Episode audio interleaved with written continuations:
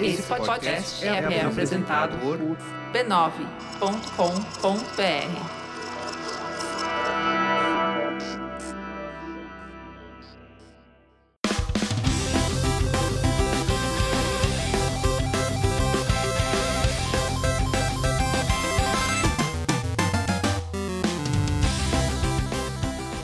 Ao vivo, Poco Pixel número 84, eu sou o Adriano Brandão, do meu lado está o Danilo Silvestre, tudo bom? Tudo bom, beleza? Maravilha! Qual que é o tema de hoje, Danilo? O tema de hoje é computadores versus consoles. É um clássico! É o clássico Coco. Computadores versus consoles. É, esse a Não Globo é o não, Fla-Flu, mostra. é hein? o- É o Fla-Flu da gamesfera mundial. Porque há quantos milênios que as pessoas se degl- degladiam falando que não, é melhor jogar em PC, não, é melhor jogar no console, não, e tem videogame é torcidas melhor." organizadas bem cheitas, né? Exato. É, a a gente vai resolver isso hoje. É uma decisão definitiva que a gente vai levar ao mundo. Ah, é isso aí, você não me avisou, não. É a responsabilidade aqui no Poco Pixel. Aqui não é podcast, aqui é gestão. A gente vai decidir qual que é o melhor lugar para se jogar videogame. É no console ou no computador? Vou ver se eu fujo antes de acabar o episódio. Não, nada disso. A gente só vai debater e vai chegar em ideias bem legais. E Boa. vai ser divertido. É o que eu prometo. Diversão. Diversão e alegria. Aqui é o SBT dos podcasts. Começou com cocô. É. É, é, tá, tá perto do SBT mesmo. Antes da gente ir pro, pro tema, nosso clássico console versus computador, que tem- do, que a gente, do que a gente tem que falar mesmo, Danilo? Não é cocô, é gonorreia. Não é gonorreia. A gente tem que falar do mecenato esclarecido do Poco Pixel. Ah, bom. Faz mais sentido. Ó, sentido faz, é. Se estão falando de sentido, aí com certeza faz mais sentido. O Mecenato Esclarecido é o programa do Poco Pixel para os ouvintes que quiserem contribuir com o Poco Pixel com apenas 10 reais por mês. Menos do que um suco de shopping. Exatamente. Então você está no shopping com sede, olha o suco, não beba. Guarda, fica com sede e contribua pro, pro Poco Pixel com apenas 10 reais por mês. Você tem direito ao quê, Danilo?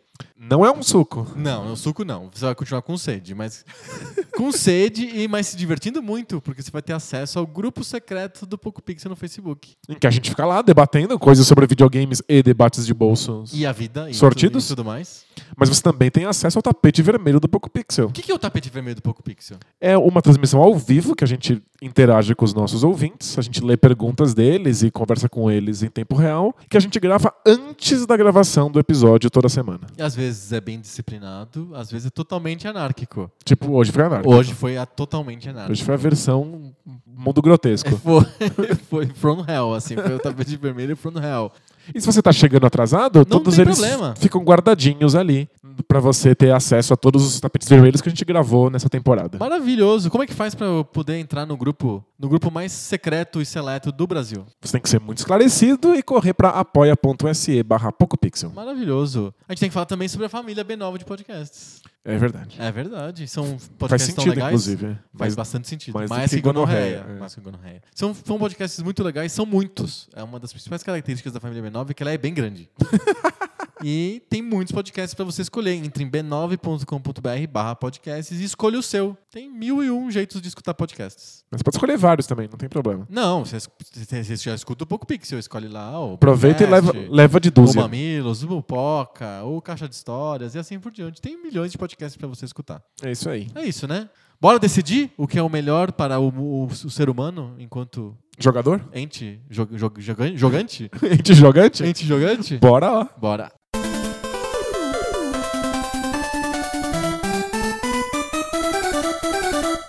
Acho que desde que os computadores começaram a fazer uma espécie de frente interessante aos videogames como máquinas viáveis de jogar, isso é no começo dos anos 90, que existe essa di- disputa, essa briga pra saber o que, que é mais apropriado, o que, que é melhor, onde tem os melhores jogos, os computadores ou os consoles? Os computadores antes não eram viáveis porque eram muito caros, é isso? Os computadores, eles eram muito viáveis na época dos computadores 8-bit, mas é que eles, eles, coexisti- eles não coexistiram direito com os videogames porque eles, eles, eles floresceram naquele esse buraco que gerou en- entre o fim do Atari, o ocaso do Atari e o nascimento do Nintendinho nos Estados Unidos. E aí que o Commodore 64, o ZX Spectrum floresceram. Foi a época áurea desses computadores, foi quando os consoles não estavam fortes. Eles coexistiam com os arcades, né? Mas é, não eram considerados é, numa disputa com os consoles. E não eram- eram substitutos dos consoles, na verdade, numa época que não existiam consoles. E eram computadores que todo mundo usava pra jogar. Eram mas que eles não, computadores de jogos, é. eles não eram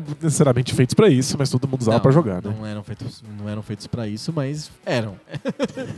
Eu me lembro que o MSX tinha uns teclados gigantes de, com, com cursores bem grandes e bons de, de mexer e tal. Os cursores eram pra jogo? Era pra jogo. É, eles eram pra você, a princípio era pra mexer o, cu- o cu- o cursor de processador, de processador de texto. É tanto é que chama cursor, né? Exato, que é aquele treco lá que diz onde você está. No texto na- ou na planilha eletrônica. Mas na, na prática era pra você jogar mesmo. Porque eram uns botões enormes, né? É, do MSX chamava bem atenção, porque era bem grande. Você pega um, um PC de hoje em dia, um computador de hoje em dia, os botõezinhos de cursor são bem pequenininhos. Porque os- hoje em dia quem usa computador é tudo gnomo.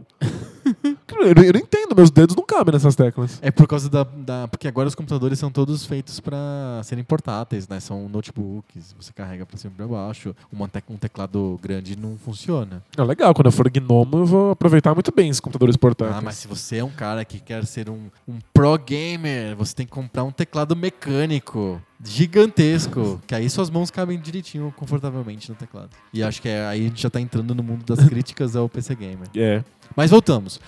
Só depois dos anos 90, eu acho que quando os PCs começaram a ter jogos muito populares como Doom, é que começou a haver uma cisma entre o- as pessoas que gostam de consoles e as pessoas que gostam de computador. Porque aí os dois estavam disponíveis, amplamente disponíveis. Você podia ter um computador, porque eles tinham preços mais acessíveis, e os consoles estavam dominando o mercado. Eu acho que nem, eu- nem tem muito a ver com a acessibilidade do preço do computador, mas com o fato dos jogos serem bons, finalmente. Os computadores de 16-bit, os, os Amiga, e depois o PC, depois o PC de 32-bit, etc., são computadores que sofreram bastante para terem jogos de nível console. Demorou bastante para isso acontecer. Para mim, na, na minha cabeça, o PC só se estabeleceu fortemente como super viável para jogos. É quando os jogos de ação ficaram viáveis nele a partir dos jogos de shareware.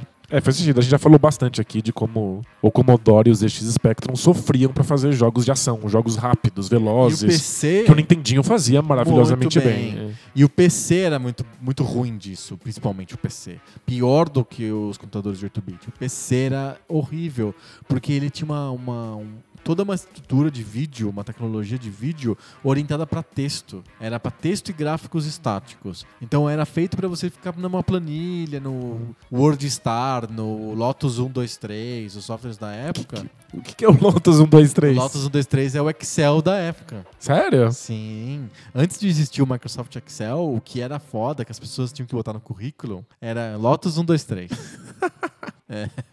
Muito bom o nome. e aí a, a Microsoft conseguiu emplacar o Excel bem depois. Entendi. Mas enfim, é- eram os monitores, a placa, de, a placa gráfica dos PCs eram feita para isso, para aplicações de texto, não para jogo de ação.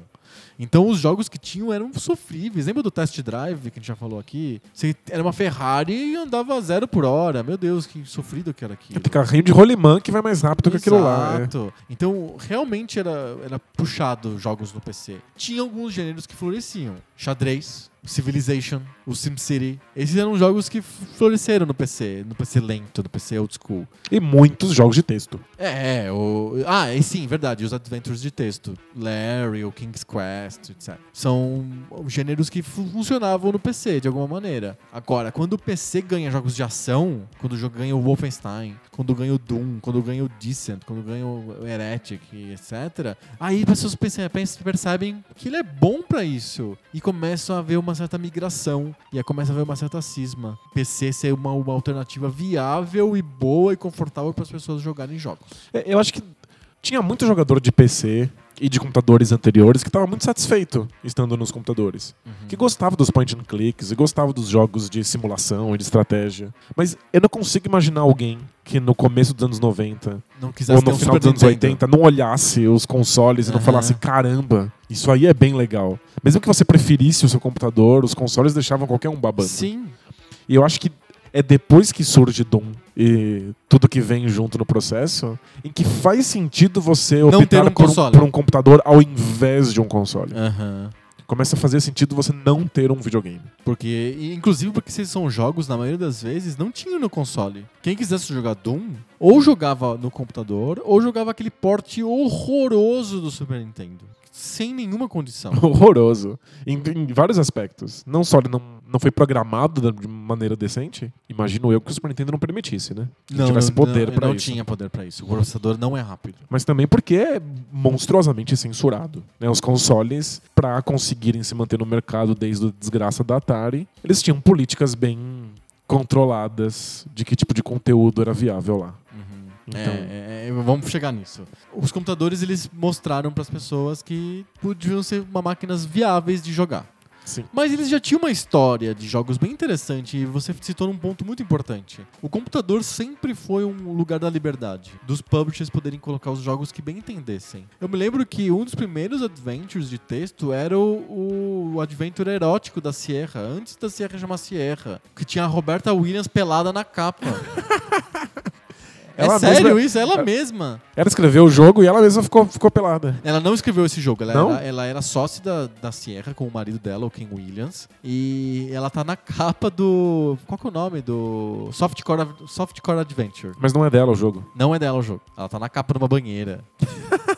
junto com outras mulheres. Pensa, é um jogo que não daria pra lançar no Atari ou no Nintendinho. E, e não era pornografia. Não, é. Era era, era- bobagem. Era aquela coisa ingênua dos anos 80. Sim. Tipo, nível porcs. assim. Exato, nível porques. Tinha umas piadinhas mais picantes e só, não tinha nada demais. É o tipo de coisa que poderia passar no- no- na sessão da tarde. Total. Eu, eu, eu achei no MSX lá o Strip Poker, o Playhouse Strip Poker. É um jogo que não daria pra ter. né? Imagina você comprando o Nintendo oficial com selo da Nintendo e vem com Playhouse Strip Poker. Não tem sentido. Então o computador por muito tempo era a casa desses, desses jogos que tinha liberdade de ter um tema mais adulto, ter mais violência, porque os, os consoles não permitiam nada disso. É, sim, os consoles estavam preocupados em serem ambientes seguros e tranquilos pra família. Depois do Atari, né? Porque o Atari era uma putaria e tinha os jogos Inclusive tinha jogos de pornográficos. putaria, é. Exato. é.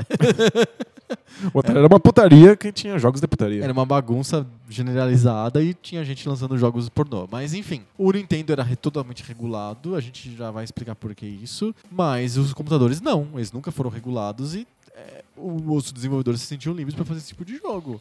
E aí, talvez como consequência disso, o público-alvo das coisas era completamente diferente. Faz sentido você lançar jogos mais maduros? E é é esquisito falar maduro sobre Jogos. pornografia juvenil de- com, com uma mulher seminua na banheira. É, exato. Mas, pô, ok, não, é, ma- não é maduro, mas é. é tão maduro quanto o Picardias Estudantis. Exato. Mas, tipo, minimamente voltado para um público mais velho, Aham. faz sentido nos computadores, que são máquinas mais caras e que supostamente são, Também, com- são verdade. compradas por adultos que vão usar isso para outras funções Pra si também. mesmos. Eu acho que o lance é que o console é co- também é comprado por adulto, mas ele é dado de presente para uma criança. Isso, e o e ele é mo- computador ele, ele compra pra si mesmo. é dele, né? Tipo, É dele. Os computadores de 8-bit eram comprados pra si mesmo pelos robistas. As pessoas queriam participar do, do, do Homebrew Club, né? O, o clube de pessoas que são entusiastas de hardware e trocam as plaquinhas lá dentro, etc.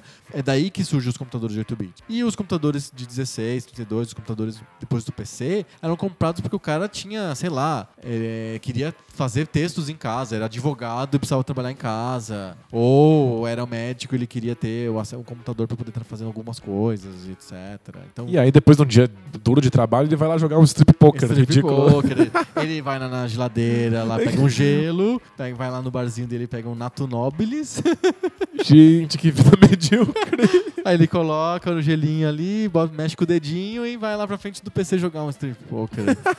Honesto. Honesto. Como todo cidadão de bem merece. É isso, depois de um dia duro de trabalho. Então, isso faz sentido que exista ne- den- dentro dessa, dessas circunstâncias. Enquanto o console é para a família. Sim. Você, inclu- você dá para seus Fica filhos na em sala. geral. Mas fica na sala, Ah, todo mundo tá pode jogar, é, todo mundo pode imagina um tentar. jogo de strip poker na sala. Nossa, você tem que- você tem que jogar escondido no computador. O computador nunca fica na sala. O computador, principalmente no começo. Eu acho que nos anos, no final dos nos anos 2000, com a internet, tinha gente que, no- por falta de espaço, colocava o computador na sala. Mas, na maioria das vezes, o computador não fica na sala. Ele fica, Fica num num lugar mais. escritório, é. É, fica num lugar mais íntimo. com a tela voltada pra uma parede. Isso. Não pra porta, né? Ninguém, Exatamente. ninguém entra lá e te pega, te flagra vendo bobagem na, na internet. Exatamente, você lendo os comentários do UOL, né? Isso. Ninguém vai te flagrar fazendo isso, né? Eu jogando strip poker. né? É. Eu me lembro do, daquele meu amigo Adriano, que eu já citei várias vezes no Pop Pixel. Quem não conhece acha que você tá. Falando do um amigo que compra jogos piratas? Não, Exato, não, não. exatamente como Esse é um você. amigo real mesmo. não é aquele amigo igual a mim que compra jogos piratas. Não, é outro amigo que por, a- bem diferente de mim, que chama, ah, chama por acaso Adriano. E aí o pai dele tinha um PC, AT286, que ficava num escritório que era dele, dentro do- da casa deles. E ele era, ele era, era, parecia um tesouro. A gente tinha que ir só quando ele não tava em casa. E aí tinha que tirar o plástico de cima do computador, que era- ele era tudo plastificado, porque, né, o pó podia destruir o negócio, né? Nos anos 90 tinha muito medo de pó. Pó destrói O famoso um computadores. pó radioativo. O pó destrói os objetos eletrônicos. Muito medo do pó. Então, tinha capa em cima do computador, é como se fosse uma coisa, um carro. É, né? E aí a gente ligava aquele computador, e aí tinha os jogos, o Larry. Pensa alguém jogando Larry na sala. Não, não, Você- inviável. É, transando com prostitutas na sala, no Nintendo. O computador tinha esse espaço, né? Eu ia na casa de uma amiga que eu Hum. tinha de escola e a mãe dela era professora universitária. Certo. E E, tinha eu um- usava o computador pra fazer Word. Tinha um computador e era um computador muito primitivo. Poucas pessoas tinham computador. Eu nem sei o que era porque eu era muito criança. Mas era um PC? Era um PC e a gente ficava tentando jogar Day of the Tentacle. Ah, o Day of the Tentacle. Mas o Day of the Tentacle é um jogo pra toda a família. Exato. é. Por algum motivo É uma das poucas coisas com tentáculos que é pra toda a família. e que não é japonês. é, exato. Então, por algum motivo, essa senhora não colocava eu e a filha dela, crianças, jogando Larry nem strip poker. por que será? Não sei, mas. Mas, eu, aí- eu também, eu tinha, sei lá, 10 anos e eu ia com meu amigo pra esse computador ah, em- nos momentos que o pai dele não tava lá por perto e tinha Larry instalado. A gente jogava o Larry. Imagina que o pai dele que, E o que Larry jogasse Larry, né? Eu já falei 200 vezes no PocoPixel, tinha o Parental Protection no Larry, né? Então você ligava lá o Larry e ele falava assim, pra você jogar esse jogo, você precisa ter mais de 18 anos. Responda a pergunta sobre política e economia dos Estados Unidos que saberemos que você tem mais de 18 anos. Adoro, melhor sistema de proteção. E aí, Que hoje tinha o Google perguntas, acabaria com isso em 3 segundos. Né? Nossa, e aí ah, hoje, com barba na cara, eu- várias das perguntas eu consigo responder sem consultar nada, porque eram perguntas bem fáceis. Tipo, qual foi o presidente deposto no Watergate? Richard Nixon, Benjamin Franklin, sabe? Uns nomes nada a ver, Ayrton Senna. Sabe, tipo, Mas É que, era muito óbvio. é que tem que ser um teste de que você é adulto, não pode ser um teste de se você é burro. tipo, eu não posso jogar o meu Larry porque eu sou burro, não, sei consigo. responder a pergunta de história. Então né? Não era, faz sentido. era óbvio que tinha a a Richard Nixon e não, sei lá, Karim Abdul-Jabbar, sabe? Mas uma criança não sabe quem é o Carinha do Jabbar. É tipo a Xuxa Meneghel ou o Benjamin É, Franklin. Exato, é, fica muito óbvio, né? e a- até são divertidas as perguntas, se você lê com olhos de adulto, né? Mas na época, pra mim, era grego, eram perguntas em inglês. Funcionava como um p- bom pra parental você era um protection. era que bom. Funcionava, mas Que bom que funcionou com alguém. nós éramos brasileiros e nós não desistimos nunca. A Você gente ficava insistindo. aleatoriamente acer- tentando acertar as perguntas até uma hora entrar no jogo. Que desastre. E pensa, eram du- dois meninos de 10 anos num PC e a primeira coisa que o Larry faz é entrar no bar e pedir whisky. Vocês achavam a coisa mais maravilhosa do É universo. sensacional. Sensação E de ele empoderamento. ficava muito foda. bêbado. O Larry fica bêbado, ele toma uísque e fica bêbado. Você tenta controlar ele com, com, com o cursorzinho lá, ele, ele fica meio bebum. Mas a gente tá mudando do assunto. Vamos É. voltar pro assunto. Bom, o importante é que isso é uma experiência que só é viável No computador. no computador. Pelo menos no início. Quando chega os jogos 3D, Quake, Half-Life, Counter-Strike e assim por diante, parece que os computadores eram muito melhores que os PCs. Teve um, mo- o FIFA, teve um momento que os PCs eram o lugar pra você jogar. Que era até hum, semi-ridículo você t- insistir que não, eu jogo no Saturno, no Nintendo 64. Não, o bom era o PC. Especialmente se a gente falar do, do PlayStation 1 e do, e do 64, que estavam flertando com gráficos 3D, eles são voltados É. para um público muito mais infantil do que os computadores.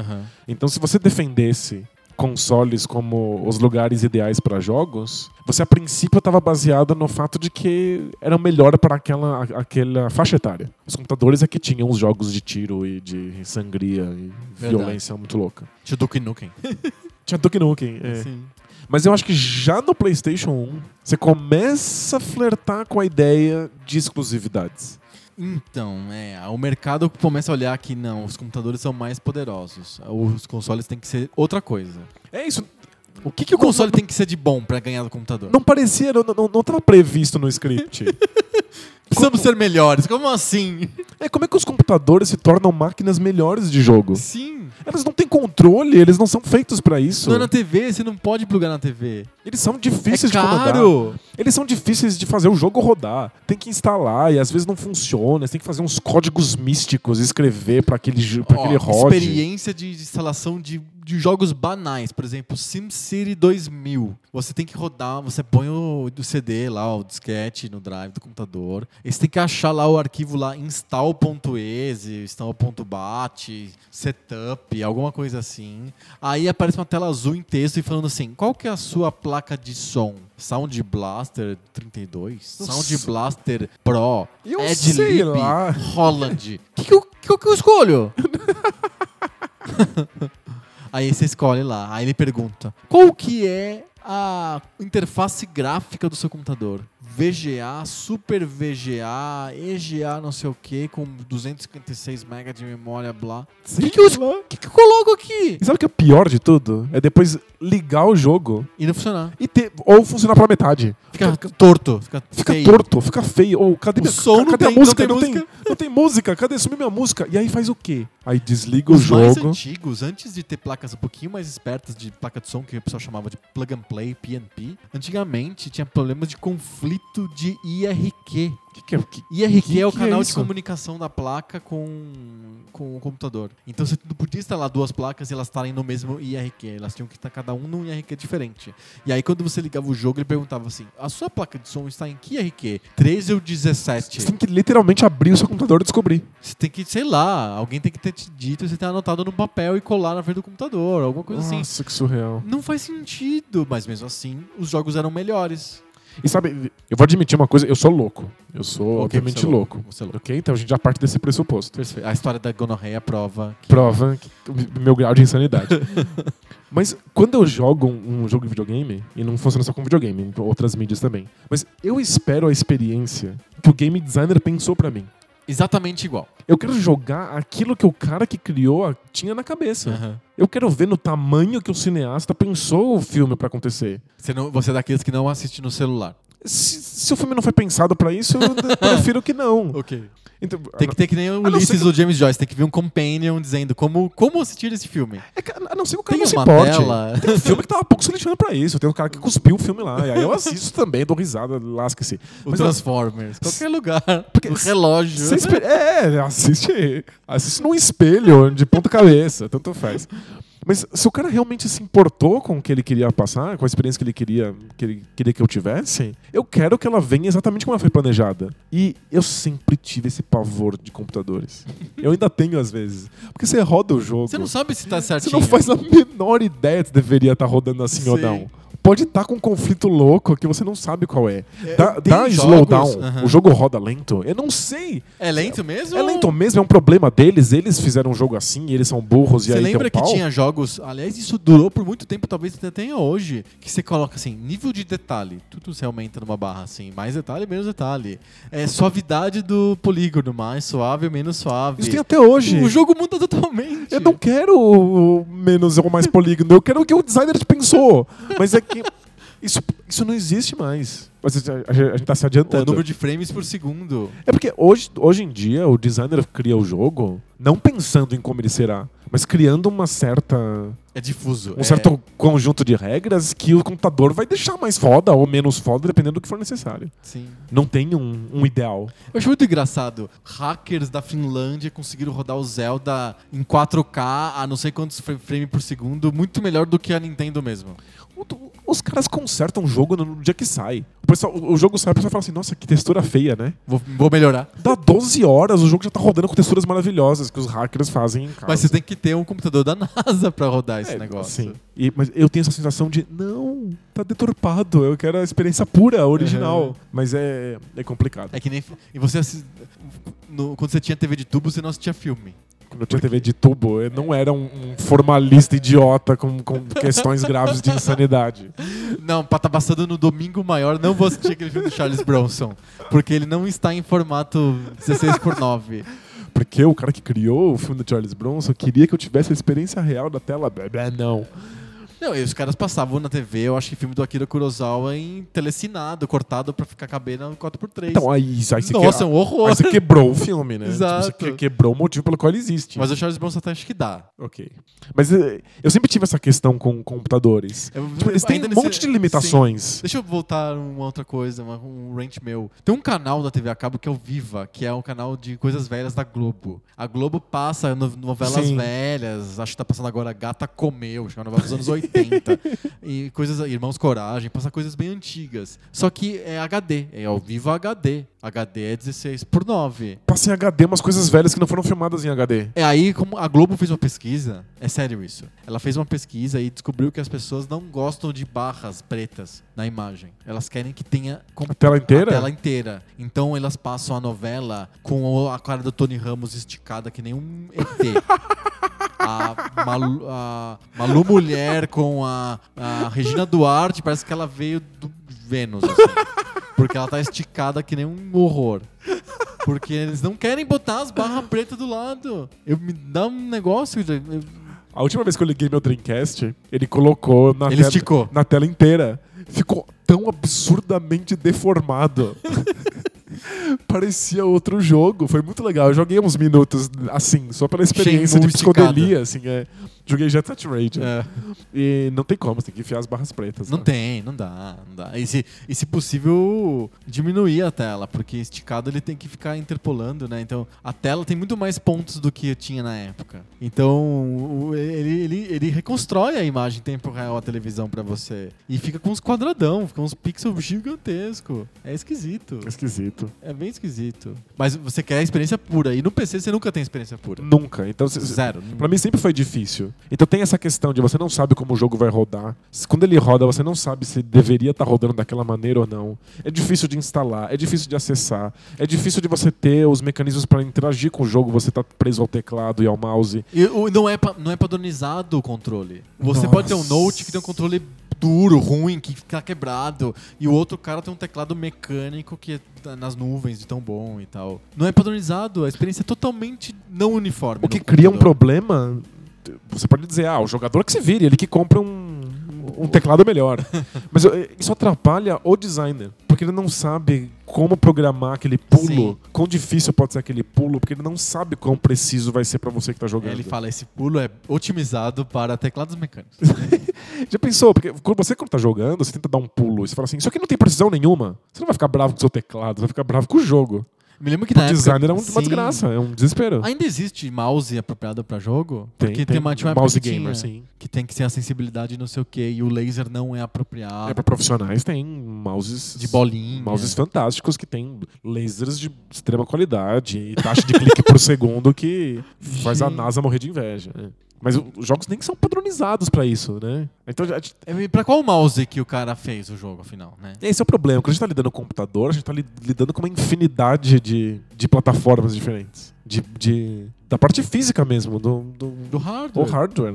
E mesmo assim, nos anos 90, os computadores eram plataformas melhores pra jogar. Eram melhores. Tinha uns jogos melhores. A gente enfrentava todas essas durezas e. colo- Tinha, tinha o StarCraft, tinha o Counter-Strike. Sabe, Eu tinha fazia, o FIFA. eu fazia uma coisa que era tão desesperadora, me deixava tão angustiado. Eu comprava jogos de computador que eu não sabia que se iam rodar.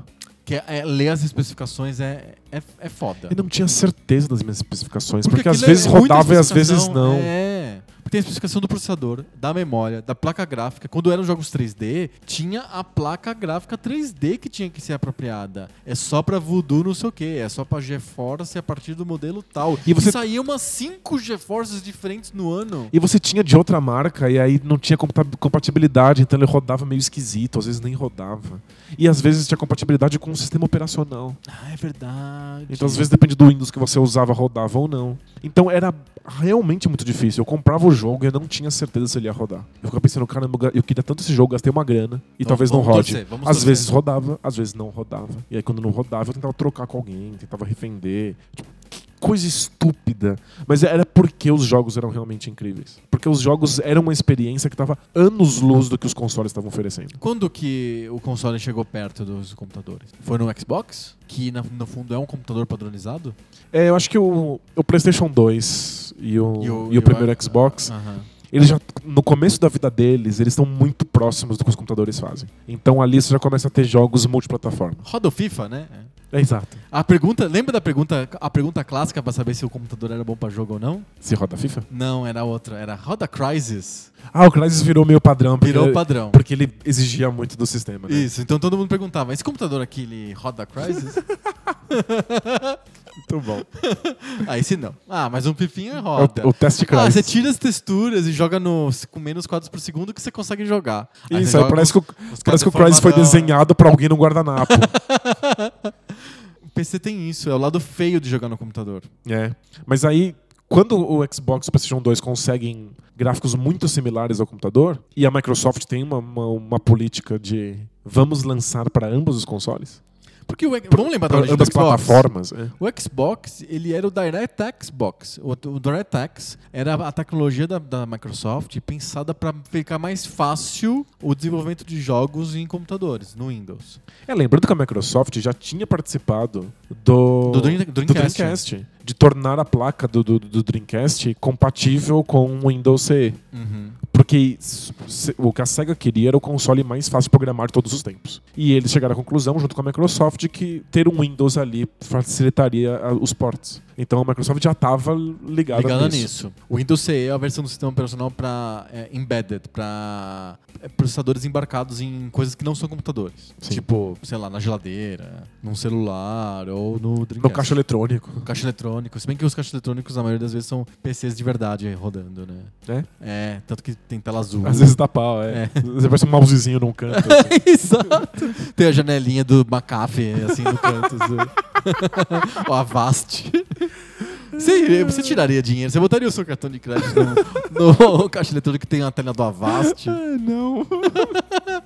Mas enfim.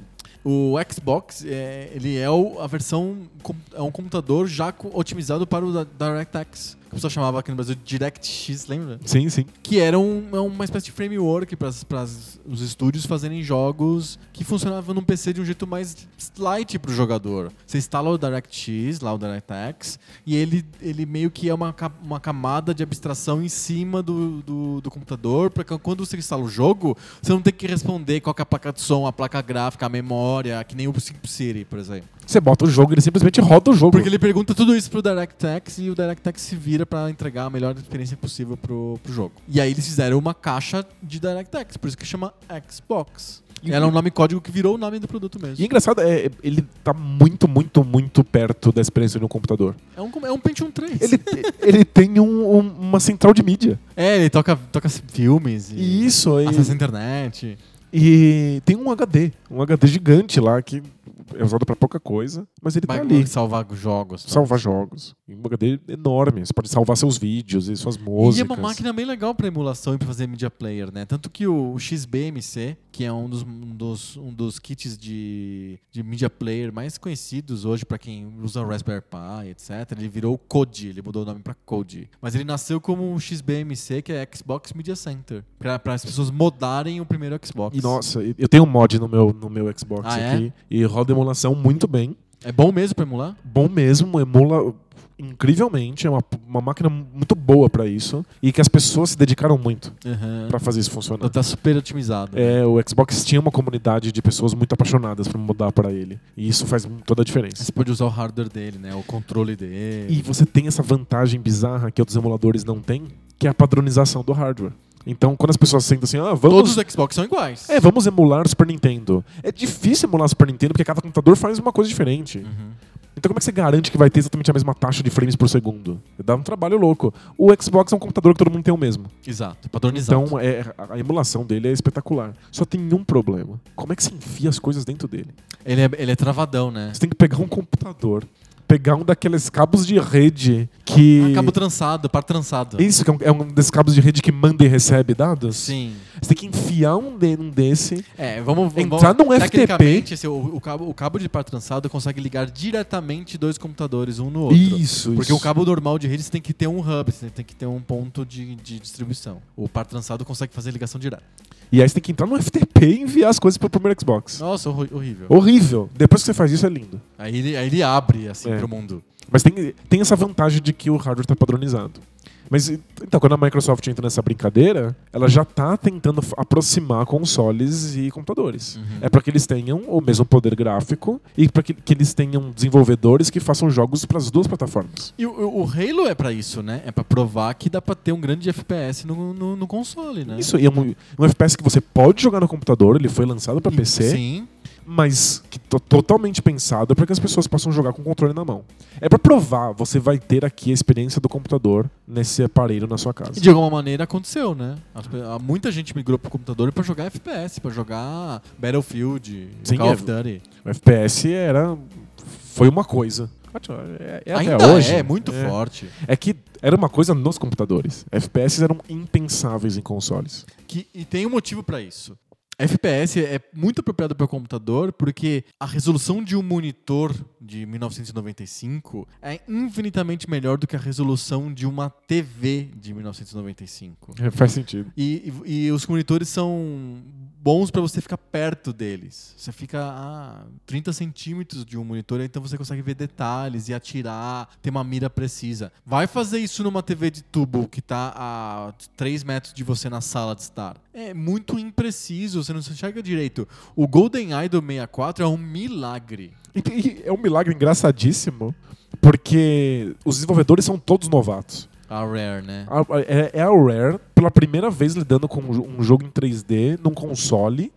Com o, todo o aval da Nintendo para que eles façam um jogo de tiro para provar que aquele dá. gatilho que tá ali no controle Serve do pra alguma 64 serve pra coisa. alguma coisa. Sem, sem, só com um analógico. é- Um analógico, a Rare não faz a menor ideia de que FPS não são possíveis num console.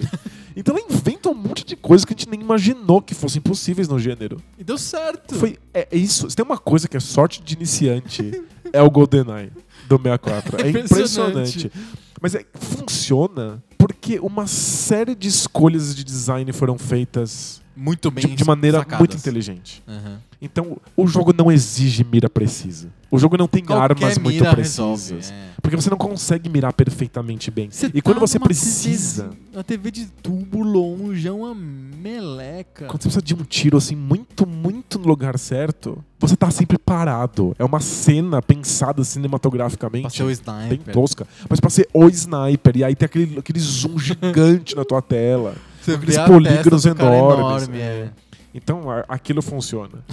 e as pessoas começaram a perceber: olha, dá pra jogar num controle, mas dá pra jogar pra se divertir na historinha do GoldenEye. Dá pra se jogar no multiplayer de sofá, que é uma coisa que a gente não tinha nos computadores. Então, o 64 se vendia como uma máquina de diversão pra família, pros amigos. Todo mundo se reunia lá no sofá, enfiava quatro controles e vamos no Smash, vamos no Mario Kart, vamos dar tiro no GoldenEye. O jogador de PC é E um tinha que estar a 30 centímetros da tela, vendo detalhe pra fazer aqueles tiros incríveis. E ele é, a princípio, um solitário, depois ele é alguém que tem amigos de Na internet. internet, é. Não é pra sentar com um monte de gente junto. Então é uma outra experiência.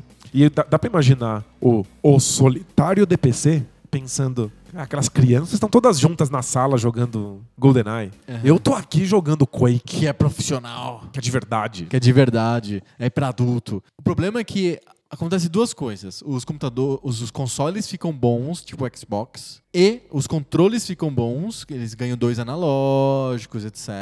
É, Os controles ajudam bastante. Bastante. E tem uma terceira coisa que ajuda demais, que é o surgimento das TVs em HD. Aí você consegue ter uma TV grande com resolução boa pra você jogar um jogo de FPS com precisão a dois metros da tela sentado no teu sofá. Porque com a TV de tubo não dá, não tem resolução, você fica muito longe, você não enxerga nada. Numa TV HD, não precisa nem ser Full HD, que o foi só aproveitado agora o Full HD. Pô, a gente tá, Não dá nem pra Teve perceber que o che- Full HD. Teve que chegar no PlayStation 4 e no Xbox One pra gente chegar em Full HD. o HD já resolvia o problema do, do FPS. Você consegue jogar finalmente com precisão numa TV. Mas ó, Halo, que eu acho que foi o jogo que vendeu pro público casual a ideia de que sim, eram possíveis FPS num- em, em consoles, exatamente no mesmo nível do que um computador. É no primeiro Xbox anterior a, a, a imagens HD. É que as escolhas de design e o jeito com que ele usa o controle são Bem espetaculares. espertas, né? Mas é tipo, é a Microsoft se esforçando inteiramente nisso. Esse é o projeto deles com, com, com o Xbox. Então, é, tipo, é aproximar as duas experiências. Então precisou de um time de game designers que estivessem focados nisso. Vamos fazer um jogo que faz sentido no mouse e no controle. O que não é, não é fácil de fazer. E Halo funciona muito bem. Funciona super bem. E quando acontece isso, tem um HD, tem um controle bom, tem Halo, tem um console feito pra isso, há de novo a cisma. Aí começa a ter de novo as pessoas. Antes era ponto pacífico. Você quer jogar um jogo profissional, não sei o quê, é o PC. Quer jogar o, o divertido pra família, é o, co- é o console. De repente voltou a embol, embolou, bololou tudo de novo. E aí, qual que, o- como, como que os consoles se diferenciam dos, dos computadores de novo, quando agora eles têm a chance de serem bons? Então, agora, os consoles mantêm a- cada vez mais forte uma coisa que surgiu ali quando começou a emparelhar a briga, que são os jogos exclusivos. É, mesmo a Microsoft, mas também a Sony e a Nintendo, elas estão aí para criar jogos que você só vai ter num, num- num console, porque o objetivo delas é te vender o console. Sim. Não faz n- nenhum sentido alguém fazer um jogo exclusivo que custou milhões só para um computador para te vender computadores. O computador não pertence à indústria que faz esses jogos. Então, um console é hoje reconhecível por ter jogos que são feitos por, por, por Numa parceria exclusiva. desenvolvedores exclusivos para ele. É o jeito como o console criou, tentou manter frente ao computador lá na época do, do ocaso do console, quando tinha o, o Quake e o Half-Life mandando, chutando bundas e o console lá relegado. Exatamente. E todo mundo sabia que a Nintendo vivia disso. Não, sempre foi isso. A Nintendo vive dos jogos que a Nintendo faz. As pessoas querem essa experiência. Ninguém fica pensando assim, bom, ela não é tão boa quanto os jogos mais sofisticados do computador. É Não, as engraçado. pessoas não querem isso, as Uma pessoas pe- querem a experiência Nintendo. Uma- um pessoal lá do, do, do serviço me perguntou por que, que eles não fazem os consoles com tamanhos diferentes de controle para as pessoas poderem ter adaptar as mãos de diversos tamanhos. Aí eu respondi: é, os consoles já são vendidos no prejuízo. Se você faz ainda PMG, a coisa vai é, fica muito difícil. Ah, como assim os consoles são vendidos no prejuízo? É, o, o- a, a Sony e a Microsoft elas ganham dinheiro no jogo e não no console. O console sai no preju. Ou assim, tipo, empatando. Acho É. que, ah, depois de alguns anos, acho que o PlayStation 4 agora tem uma micromargem. Eles no começam a lançamento baratear nunca componente, É, no lançamento nunca, ele tá sempre no preju. Sério? É misterioso pra quase todo mundo o modelo como a indústria funciona. É verdade. Então a Nintendo sempre foi isso, mas ninguém sacou. Elas deles é te vender os jogos. O, o vendeu o Mario Zelda, Exato. não é o, o Switch. E outra coisa, por que que não tem controle PMG? Porque é o- o- os game designers estão pensando em experiências extremamente padronizadas. Sim. É muito controlado. O ambiente do PC é muito Muito aberto livre. e, portanto, muito anárquico. Legal. Chegou a hora da gente comparar mais fortemente. A gente fez o panorama histórico. Não sei se está completa, mas acho que está interessante. A gente já falou que o ponto forte do PC é ele sempre é, po- ele é possível você fazer qualquer coisa nele. Jogo pornô, strip poker, violência gratuita. Não tem ninguém preocupado. Bobagem, não tem censu- censura, não tem o, a Nintendo, a Sega ou a Microsoft carimbando e descarimbando É, coisas. não tem ninguém preocupado com a imagem do PC. Exato. Oh, se tiver esse jogo no PC, ninguém vai comprar PCs. PC é abstrato, genérico. É, Exato. Outro ponto positivo do PC é que, como o, o, a- o cara que te vendeu o hardware já fez a margem dele super boa, o jogo é o jogo, ele é um negócio separado, à parte. Portanto, ele é muito mais barato. Muito mais barato. É extremamente mais barato um jogo de PC do que um jogo de, de console. Quando você compra um jogo de console, você está comprando o jogo, mais a margem do jogo, mais a margem do console que o cara não teve quando te vendeu o console. Então por isso Exato. que custa 200 reais o jogo. É, a do Sony tá PlayStation. pegando um pedaço de todo o dinheiro que você gasta com os jogos, porque ela precisa disso, já que ela está te vendendo o Play 4 Isso. no, no preju. Ela faz isso com os acordos de licenciamento que ela faz com a Naughty Dog, com, eh, com todas as third parties. Ela tem que pagar royalties do PlayStation para fazer os jogos para é ele. Perfeito. Essas acho que são as- as duas principais vantagens do PC. Acho que tem mais uma, pri- uma vantagem do PC, que é uma vantagem que ainda é, é antiga, do- dos anos 90, e que tem- acho que até hoje é assim. Ele é o cutting edge da tecnologia. Você cons- os jogos de PC, eles aproveitam o máximo do máximo do melhor da tecnologia. A melhor placa-mãe, a memória mais fodida, o, a- o gráfico da última geração, não sei o quê. O com o PC dá. O Ah, console não, porque ele só lança a cada 10 anos. o É, console ainda, ainda é assim. Então- É tipo, se a princípio. Agora, A Microsoft agora com o Project Scorpio tá dizendo que quer fazer console modular, que você consegue migrar o hardware dele sem perder a compatibilidade. É, Eles um- tão- é uma promessa da Microsoft. Eles querem levar os computadores de novo. É a segunda vez que eles têm o mesmo plano. os computadores para ficarem pertinho dos consoles de mesa. Exato. Porque os computadores e os videogames ficam até próximos no lançamento dos consoles. Não, só no lançamento. Mas rapidinho eles já estão Rapidinho, nós ultrapassados vamos e super adeus. ultrapassados. Sempre vai ter um cara louco que pega uma placa e aí ele coloca um overclock com uma voltagem muito acima e bota um ar-condicionado de avião dentro do computador e, E pe- consegue uma velocidade absurda. E ele recebe um relâmpago no alto da igreja. É, exatamente. Então eu acho que são essas três as principais vantagens do PC: liberdade editorial, vai, os jogos podem ser sobre qualquer coisa, não tem ninguém restringindo nada. A segunda, a segunda vantagem é o cutting edge da tecnologia, você consegue ter a última placa-mãe, a última processador, etc. E monitores com resoluções absurdas e Sim. assim por diante. E a terceira vantagem é o preço do jogo, o jogo é bem mais barato. Os consoles também têm várias vantagens, acho que a gente consegue listar várias. A padronização. Você, Sabe, Padronização. você sabe exatamente o que esperar quando você coloca o jogo no, no- no seu console. Então ele roda, se tá escrito feito para Xbox One, você tem o Xbox Ele One, você roda. põe em roda. Pronto. E ele roda igual em todos os consoles, todas as pessoas que têm esse, com- É, não, esse exato. videogame. Pra mim, é um alívio.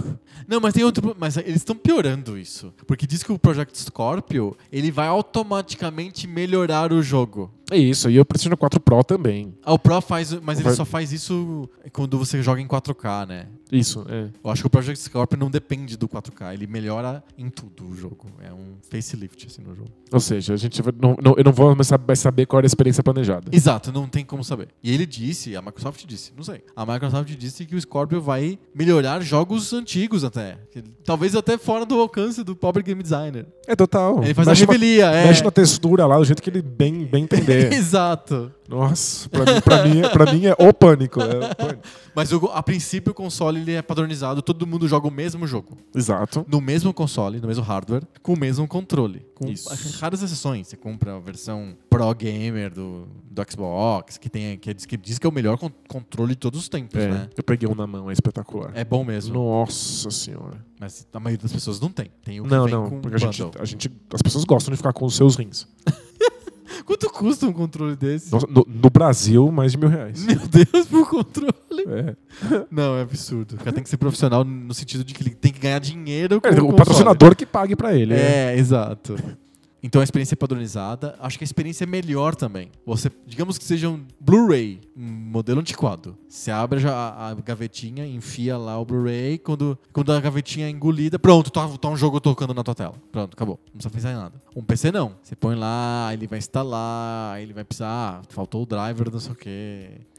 O É, Windows 10 não tá adaptado Eu, inclusive, ainda pra esse acho- jogo. A, e o drive da placa de vídeo. E, e- e a, a experiência não termina. Aí quando dá tudo certo, você consegue jogar. Acho que uma parte do estereótipo dessa, Melhorou, né? dessa rixa que a gente tá lidando entre jogadores de computador e jogadores de console, uma parte do estereótipo é achar que o jogador de, de computador se acha melhor, se acha soberano, porque os jogos dele são muito Mais mais poderosos. sofisticados e as crianças estão lá jogando nos consoles.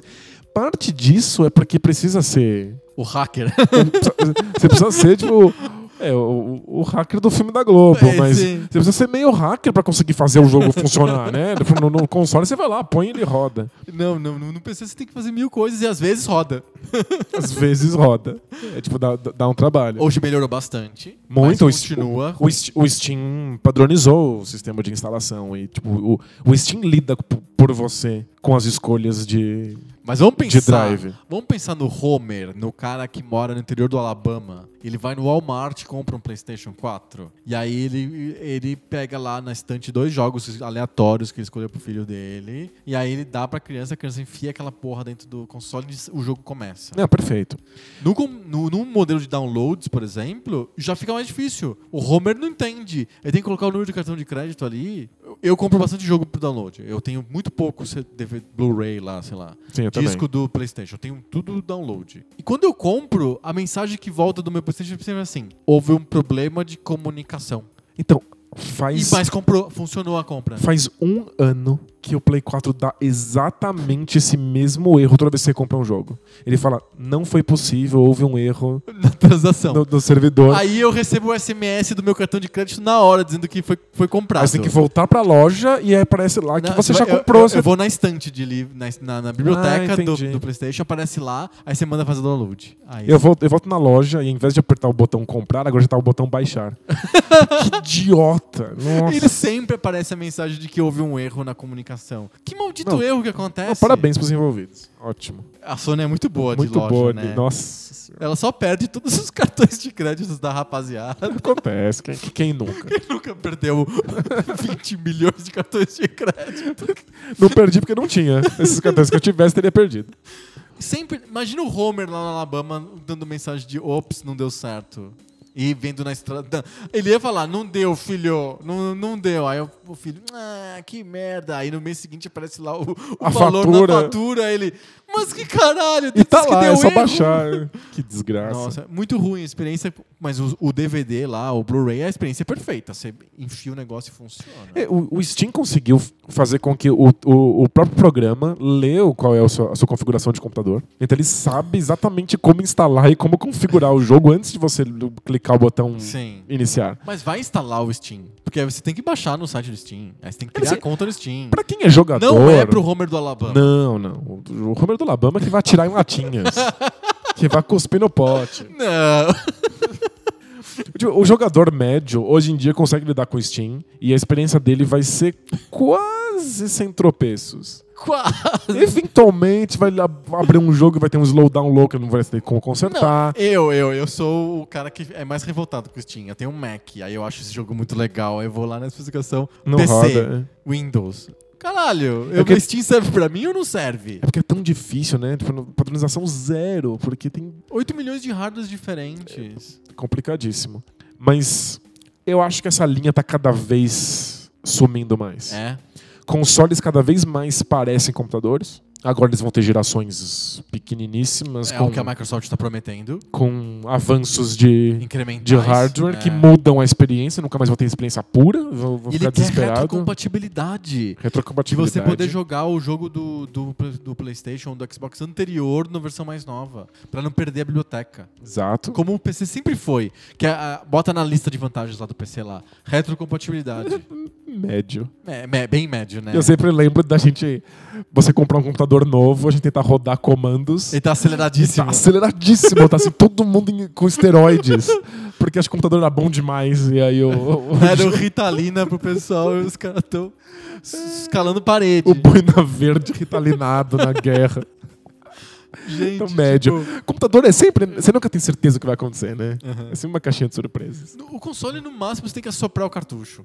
É, o máximo, Que também é assim. meio místico. Bem, totalmente. Mas consoles estão dublando essa linha, eles estão tentando ficar cada vez mais próximos do computador, porque eles querem que a evolução do hardware seja mais constante. Uhum. Enquanto os computadores estão cada vez mais perto de uma plataforma console, porque eles querem ser É de- acessíveis. Tá diminuindo as variedades também, eu Outro- acho. Eu, u- eu uso demais o Steam, que eles chamam de Big Picture. O que, que é isso? O- quando você pluga o, o teu co- computador numa televisão via cabo HDMI, o Steam já te oferece que você entre no Big Picture, que é uma plataforma pensada para a televisão. Ah, legal. Então já fica. Não tem aquela interface de Windows com mousezinho. Isso, a interface fica toda pra, pra ser O controlada. controle com funciona. controle na mão. Ele já tá padronizado pro controle de Xbox. Foi um jeito que o Steam ajeitou. Olha os consoles ajudando os computadores. Ele usa o controle do Xbox, mas pensa que não, não são tantos consoles. É o plano da Microsoft de unir esses dois, esses dois mundos tão diferentes. Ah, mas o controle do PlayStation também funciona nativamente. Você enfia no computador, acabou, funciona. Então, funciona, mas é que quando, a- Acho que até o Blu-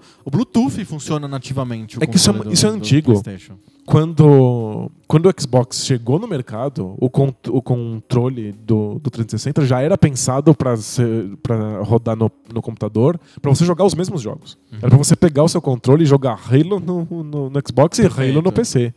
E aí o Steam precisava de uma padronização. E eles adotaram o padrão que já existia. Aí o controle é minimamente padronizado. Então o Steam hoje, você entra lá no modo Big Picture, ele acha que você está usando um controle de Xbox. Porque você está longe do computador, não tem um teclado perto. Exato. Então ele acha que você está usando o controle de Xbox, os botõezinhos ficam todas as cores do Xbox e segue a vida. Perfeito. Então é, é uma coisa mais perto de um, de um console que um computador pode te oferecer. Perfeito. Tanto é que a, a Steam agora lança essas caixas de Steam, É o Steam Box. que são computadores com- padronizados. Mas ele- você consegue comprar o computador ou só a especificação? Então, o, o que a Steam faz é oferecer as especificações para que as empresas façam computadores exatamente nesse estilo. E aí você compra, tem vários tipos de Steam Box diferentes, todas elas mais ou menos parecidas. Depende do seu preço, assim, tem tipo, tem nível bronze, prata e ouro.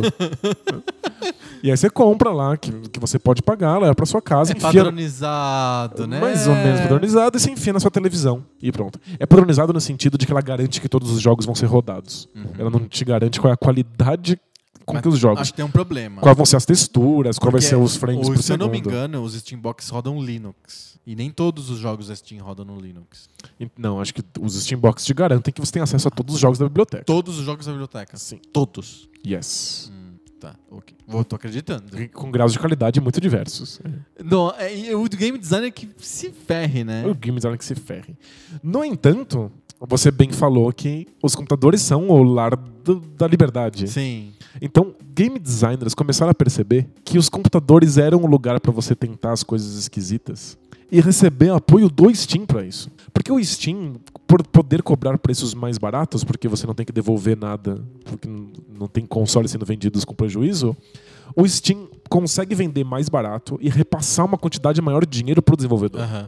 Você precisa vender menos unidades. E não tem que assinar licenças absurdas com a Microsoft ou com Exato. a Sony. Então você chega naquele ponto em que tem vários estudos que demonstram que se você corta 80% do preço do seu jogo, você vende 900% a mais. Uhum. E compensa e você ganha uma grana muito louca. No final compensa, né? Então, se você é um game designer independente, você lança lá pro Steam e compensa você entrar numa promoção. Tem, o pessoal se pega na faquinha pra ver quem vai indo pra promoção primeiro. E o dinheiro volta. Enquanto se faz- quando você tá lançando um jogo independente pra um console, você precisa que todo mundo te ajude, porque você tem que programar pra aquela máquina específica, um hardware específico, você precisa de um kit de desenvolvimento específico pra isso.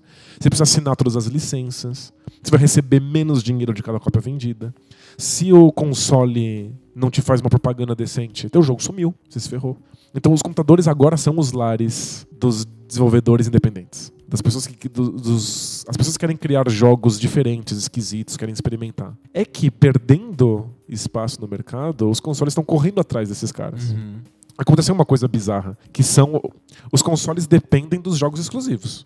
Os jogos exclusivos são cada vez mais difíceis de fazer. Quanto mais sofisticados são os, os consoles, mais anos leva o desenvolvimento de um jogo. A Naughty Dog leva 3, 4 anos pra fazer um jogo. Sim. Não dá pra ficar confiando nisso. Você precisa desses desenvolvedores independentes que fazem joguinhos menores e mais, mais baratos. Você não tem biblioteca. É, então agora esses desenvolvedores são cobiçados pelos, Pelas grandes, Pelo- pelas duas grandes. pelos consoles grandes. Tipo, por favor, venha pra cá, porque a gente precisa de jogo. E aí eles oferecem o melhor pacote que eles puderem.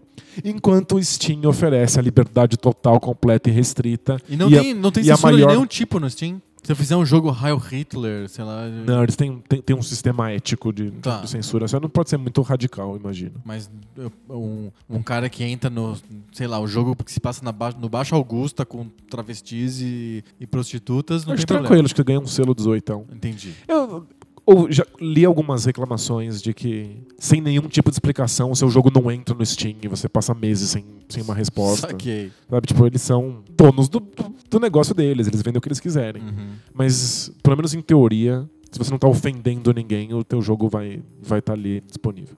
Então lá você tem liberdade e a maior parcela do, Do- do dinheiro das vendas, enquanto nos consoles você tem o apoio dessas empresas que estão desesperadas para cara- que você tenha jogo nela. Exato. Para um jogador que não liga, né, já resolveu a questão com a plataforma de tecnologia, com as instalações, com o hardware que tem que ter, etc. O, o PC é mais vantajoso do que o, do que o console?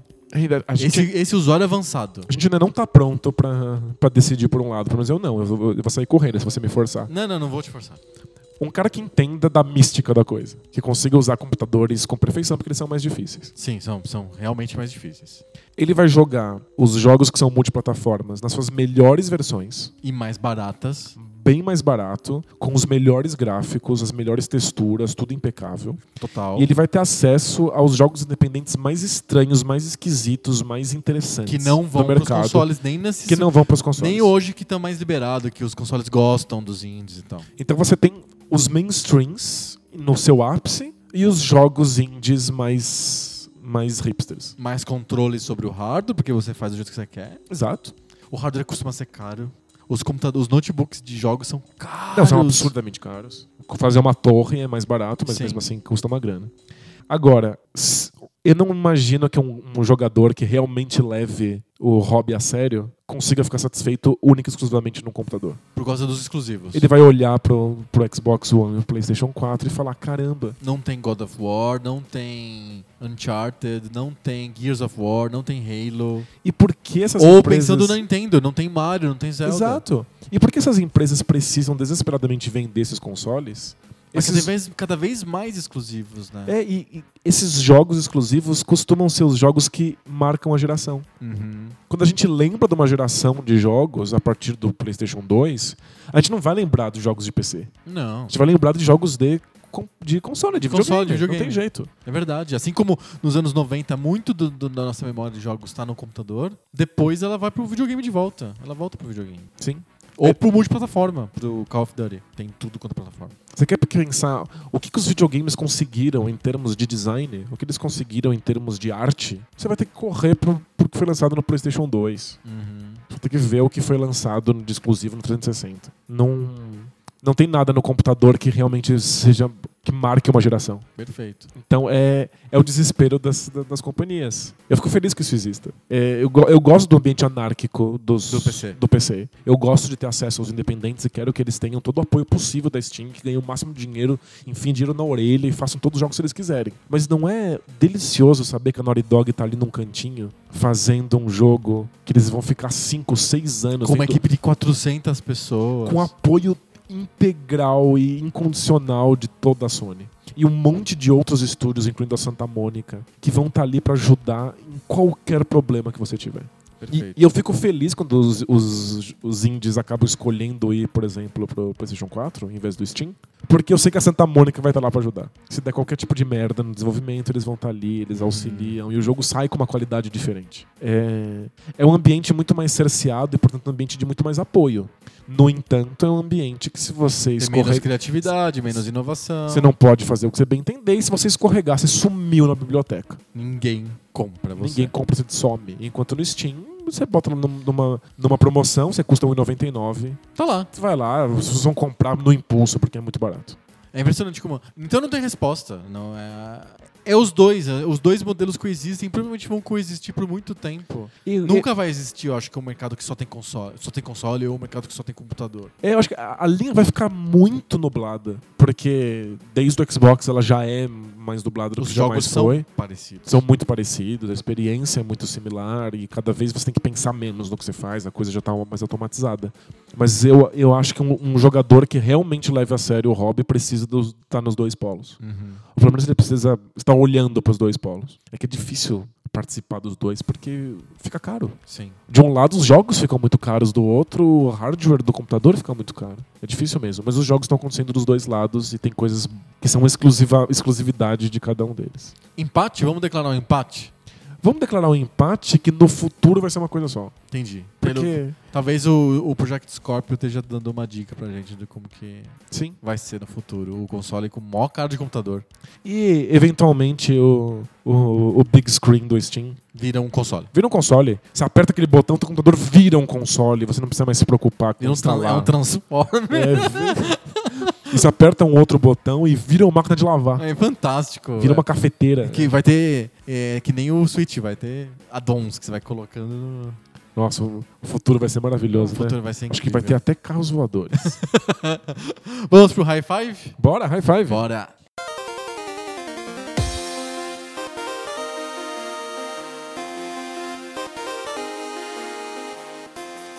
High five! High five. É a sessão do nosso podcast que a gente migra de um debate para uma lista, para a gente comparar listas de coisas divertidas, ruins, boas, maravilhosas, incríveis, absurdas que acontecem na história dos videogames. Toda semana a gente tem um tema diferente. E qual que é o tema dessa semana?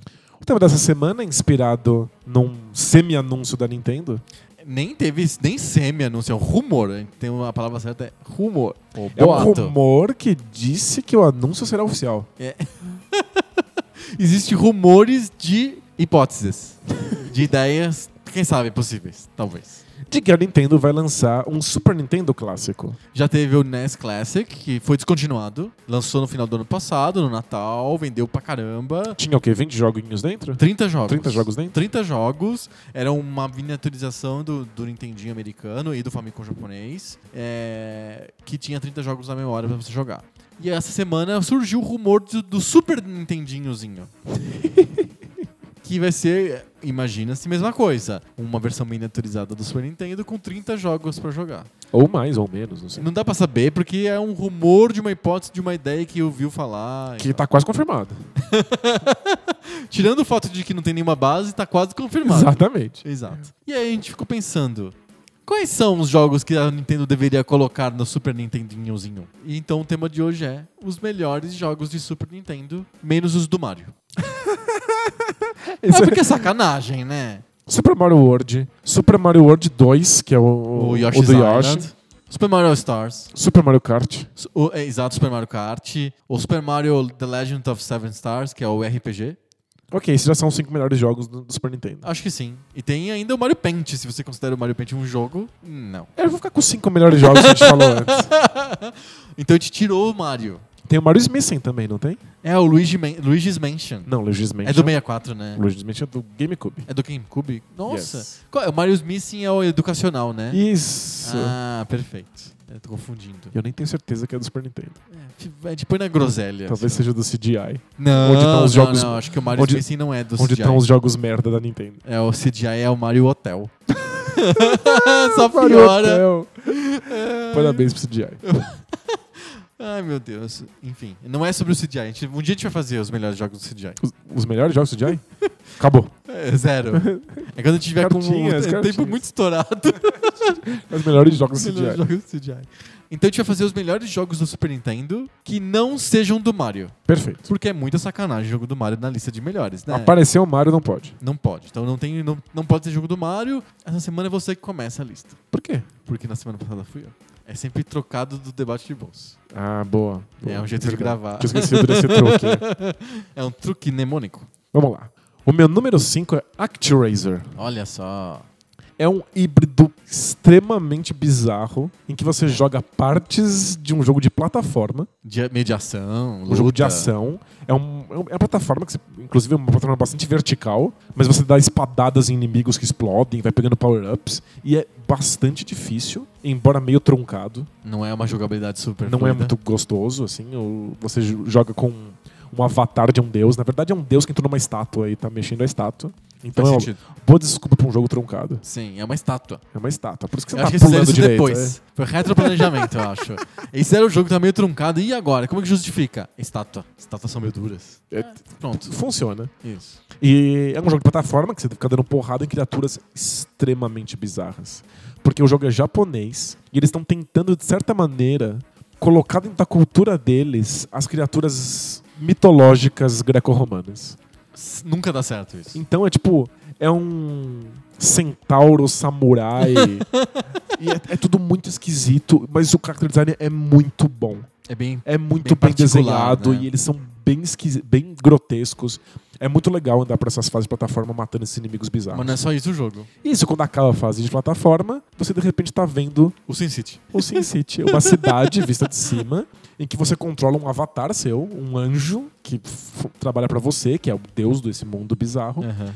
E com esse anjo você tem que proteger o- o, o povo que acredita em você, salvar o teu povo que está preso, ajudar ele a rezar em seu nome, construir coisas para essa cidade, Fantástico. é, impedir que o- o- os seus cidadãos sejam roubados por uns demônios que vêm e pegam eles e levam eles embora. Então é um, é um jogo de gestão de cidade, um jogo de ação de plataforma Muito doido e isso. também um jogo de Deus. Você faz eventos climáticos. Você pode alterar o, o meio ambiente. Você pode al- mudar a geografia do lugar em que você está. É tipo, mais que a cidade, né? é É um- um deus, É um né? simulador de Senão, perfeito. Deus, uma gestão de cidade e um jogo de ação de plataforma. É, o- é extremamente bizarro e, se não bastasse, ainda tem trilha sonora do Yuzo Koshiro. É fácil É um jogo do Super Nintendo com a trilha sonora do Yuzo do Koshiro. Yuzo Koshiro e é uma das melhores trilhas Sério? sonoras do Super Nintendo. Olha só, eu preciso de ouvir isso. É muito bom. O ActRaiser não é um jogo que eu que eu frequentei muito, mas eu admiro demais pelo que eu vejo, etc. Ah, e a ideia de ter uma jogabilidade mista de simulação com plataforma é muito interessante. E é mu- é- o jogo é realmente divertido, mesmo. Ainda, ainda funciona. Ainda funciona. Ainda funciona. Você você vai Maravilhoso. saber quando você jogar no seu su- Super Nintendinhozinho Será clássico. Que a Nintendo vai colocar na lista dos 30 jogos? Actraiser, nossa, Actraiser? tomara. Vamos torcer. O meu número 5 é diferente. E o meu número 5 não é uma estátua. Mas ele é meio duro também porque ele é um robô. E eu acho que é um dos melhores jogos do- da série toda. Eu tô falando do Mega Man X. Eu acho um jogo bem legal. Ele tem, eu entendo que tem, ele, ele foge bastante do que é o, o Mega Man da, do, do, do Nintendinho. Mas ele é, ele, o gráfico é tão bonito, a música é tão legal, ele tem ação tão, tão interessante. Eu, eu- eu entendo as rocambola, todas as coisas rocambolescas que a Capcom coloca no jogo pra justificar que tem um robô diferente do Mega Man original, mas eu não consigo me furtar, eu acho tão legal que eu coloquei o Mega Man X na, na minha lista. Eu não consigo, porque existem duas partes de mim que se pegam de porrada sobre o Mega Man X. A minha parte que gosta de game design é apaixonada pelo jogo. Porque o jogo é uma aula de game design. É impressionante. É muito, muito, muito bom. como o jogo ensina pra você o que você precisa fazer sem te pegar pela mão e sempre te colocando um desafio que é justo, que é uma coisa que os Mega Mans originais nem sempre conseguem fazer. Não. Eu- Ele, ele, ele- ele- pra mim, ele tem uma co- umas, umas coisas muito legais.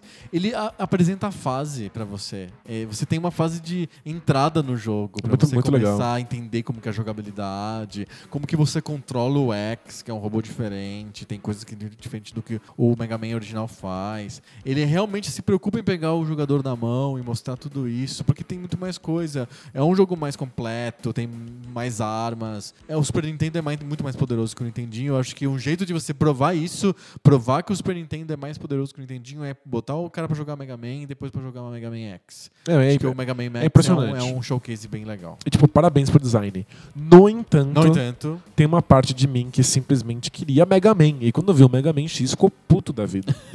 eu só queria um outro Mega Man. é, Eu eles fiquei chegaram muito- a fazer um outro Mega Man. O Rockman Bass. É. Ou não, tem, tem o Não, 7. tem o- Tem o 7. Tem o 7 e o Rockman O Bass. 7 é legal, mas ele tem um muito balão de, de texto e ele, ele ele ficou engraçadovski, que pra diferenciar do X, que ele é ação, desenfreada e tal, o, o Mega Man sempre faz atrapalhadas e troca o capacete, e fala bobagem. É verdade. Não tem. é, virou um jogo pra criança, então eles meio que separaram, assim. Se você quer ação, é o Mega Man X. Se você quer hahaha, é fofinho, é o Mega Man.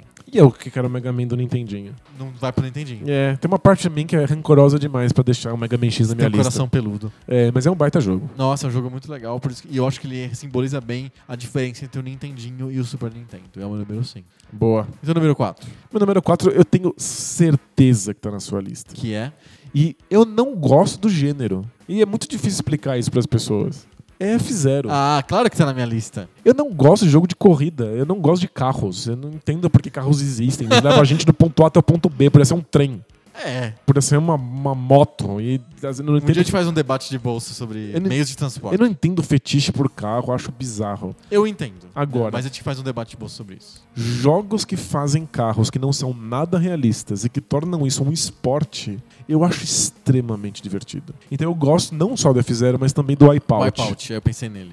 Eu gosto dessa ideia de que isso não tem nada a ver com o mundo real. Isso não é um carro. Eu não vou comprar isso na loja e É super depois ir, abstração. ir, pro, ir pro supermercado. Sim. É abstração, é simplesmente um esporte em que você tem que lidar com velocidade. E é mais abstrato que Fórmula 1, que eu também acho meio esquisito. Aquela cabecinha pra fora, assim, não sei, não entendo.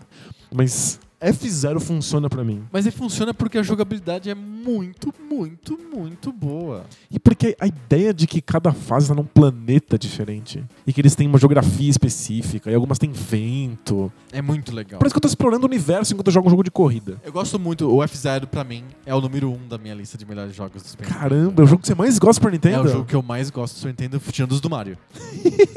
Boa. Tem que sempre lembrar que a gente tá tirando os jogos do Mario. Bota esse asterisco, é. Tem um asterisco bem grande lá. É o jogo que eu gosto, mais gosto do Super Nintendo. Na época, eu hoje. Eu lembro até hoje daquela matéria do Globo Repórter sobre videogames que era ilustrada só pelo F0.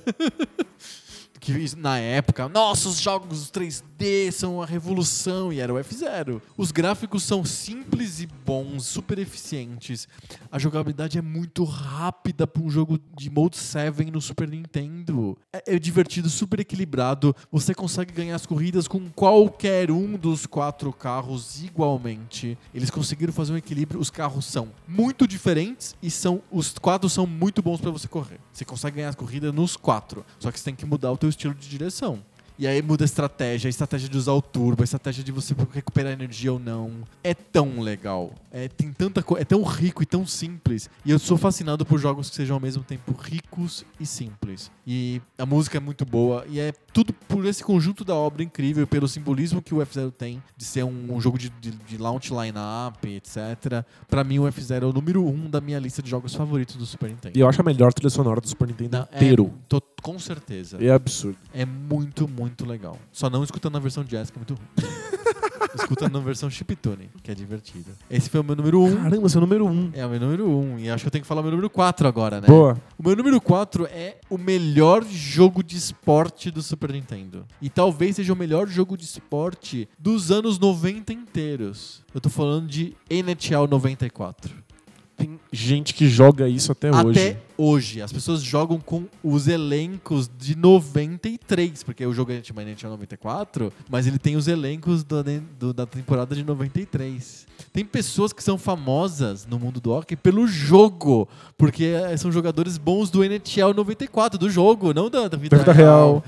Tem um jogador de um time lá que ficou famoso porque ele era um dos melhores do jogo, mas não era bom na vida real. Mas as pessoas lembram do jogo foi o primeiro jogo de esportes que trouxe pra mim a ideia de tentar simular a experiência de você ter um, assistir um jogo na televisão ou de ver um jogo ao vivo. E tem umas cutscenes, não tem? Tipo, abre uns quadrados na tela São e os mostra. caras da EASN, da televisão fajuta da EA. Entendi. Em vez de ESPN e ESN. Aí tem os comentaristas falando: hoje o Wayne Gretzky está em boa forma. Não, o Mário Lemieux é muito melhor que o Wayne Gretzky, não sei o quê.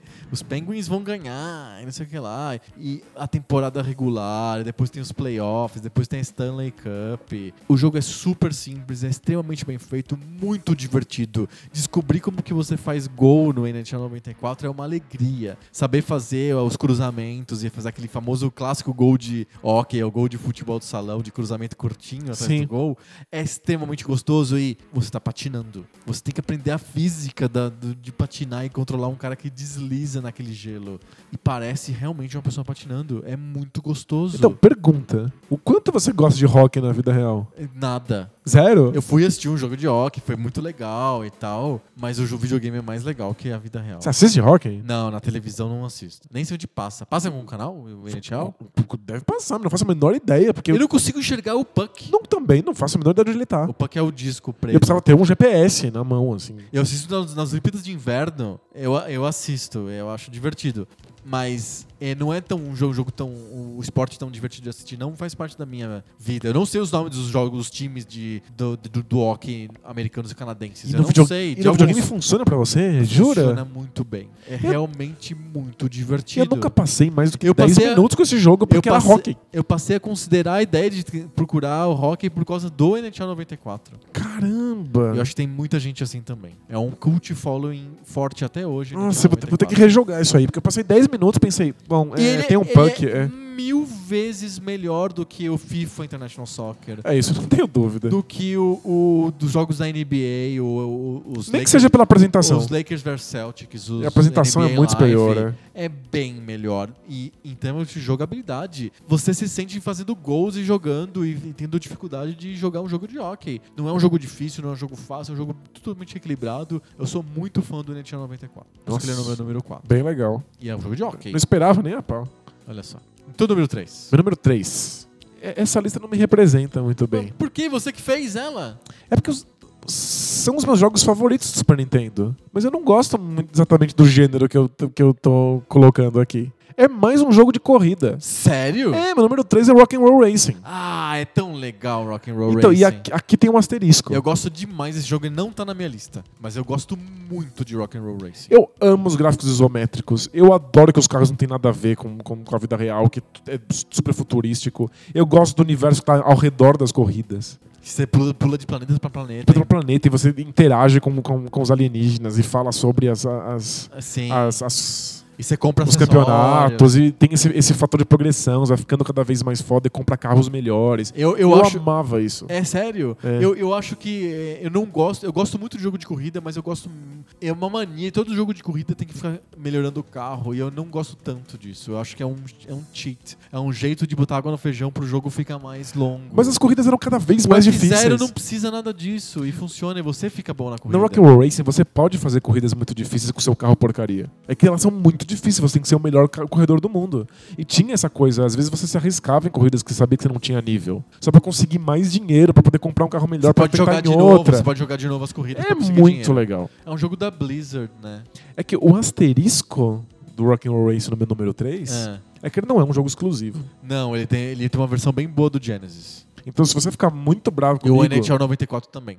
Aliás, o pessoal, o pessoal acha que a versão do Genesis era melhor. Lembra que a EA tinha acesso ao hardware do. Ah, do é verdade, Genesis? é verdade. Mas eu, eu, eu tava aqui, se você achasse, ficasse muito bravo comigo... Eu Deixa eu trocar. Como assim? Você botou um jogo que também Não, tem não pro precisa pro ser Mega Drive? exclusivo. Não, não. Eu tinha um outro jogo na manga pra pôr na lista. É, já era. Ok. Eu gosto demais do Rock'n'Roll Racing, eu não lembrei dele, eu não, mas eu acho que eu não colocaria na lista porque eu acho que é, F0 já tá bom. F0 é muito superior ao Eu tam- Rock'n'Roll Racing. eu Você vou- colocou o Rock'n'Roll Racing melhor que o F0. É, ele é melhor que o F-Zero. Você gosta mais. É, é mais jogo. Você acha mesmo? É, com certeza. Eu tem, acho que ele é um jogo esticado. tem mais carne. Tem, tem mais Não, carninha. Não tem, não. Pra mim, ele, é, ele botou mais, mais farinha. Ele, ele encheu o jogo. É a minha É. opinião. É uma farinha muito boa. Não, eu, eu acho o F0 mais universal. Eu gosto demais do Rock'n'Roll Racing. E ele tem música real, e isso é muito interessante pra um jogo da época. Sim. Olha, não é música de videogame, é música de verdade, né? Isso foi uma, uma coisa muito interessante. Boa lembrança, Rock'n'Roll Racing é um baita jogo. O meu número 3 talvez esteja na sua lista, não sei. Manda. É um jogo muito importante pra mim, pra pra- pra- pra- pra minha vida enquanto gamer. E hum, algumas pessoas vão falar que, como assim? Você disse que o N- NHL 94 é o melhor jogo de esporte de- da, da- da década, você vai falar esse jogo agora é melhor que o NHL 94? É que pra mim não é um jogo de esporte. Eu tô falando de Super Punch-Out. O Super Punch-Out é o que entraria no lugar do Rock'n'Roll Ah, Racing. é? Sério? Se precisasse, né? é o meu número 3. Super Punch Out é um jogo tão, tão, tão divertido. É um jogo de ritmo, de música. Não é um jogo de esporte. Não é um jogo de esporte. A não ser que dança seja esporte. Exato, se você considerar dança esporte, ginástica rítmica, sei lá. é, é um jogo de ginástica rítmica. Você aprende os ritmos e você começa a usar os ritmos a seu favor nas lutas, nas lutas simuladas de boxe caricatural, extremamente caricatural. Com os personagens que a Nintendo tinha introduzido no arcade do Punch-Out lá nos anos, no início dos anos 80. É muito legal isso. É os mesmos personagens. O Dragon Chan, o Balbu, o Mr. Sandman. São personagens todos do início dos anos 80. O Mike Tyson's Punch-Out do Nintendinho, ele tem outros personagens. Pouquíssimos personagens são compartilhados. O, o Super Punch-Out tem os, com- os personagens originais do arcade. Muito legal. É muito legal. Os personagens são bem bolados, eles são variados. Ah, o jeito de você ganhar as lutas é diferente. Você pode ganhar as lutas com paciência ou, ou com batendo recorde de rapidez. Tem os dois jeitos de você jogar. O jogo te estimula nos dois jeitos do- do- igualmente. É difícil. Eu acho ele difícil demais. É- Eu acho que você- ele, ele exige de você. Eu acho que ele não é difícil demais. Eu acho que ele exige mais do que um ser humano. Eu acho que você consegue em avançar ele plena bem. consciência. O final é mais complicado. Depois É. do Mr. Sandman fica bem difícil. O Tem- Super Macho Man, que é, é muito difícil de bater. Pensa que eu sou um fã de Space Channel 5. Que é um jogo de ritmo. Tem um jogo de ritmo, que é a versão girly dos Punch Out. e eu adoro, eu sou eu realmente bom no, no, no Space Channel. Se eu me colocar agora o Space Channel na minha mão, eu, Memória muscular. eu fecho o jogo inteiro agora numa única sentada de pura memória muscular. E o jogo é difícil.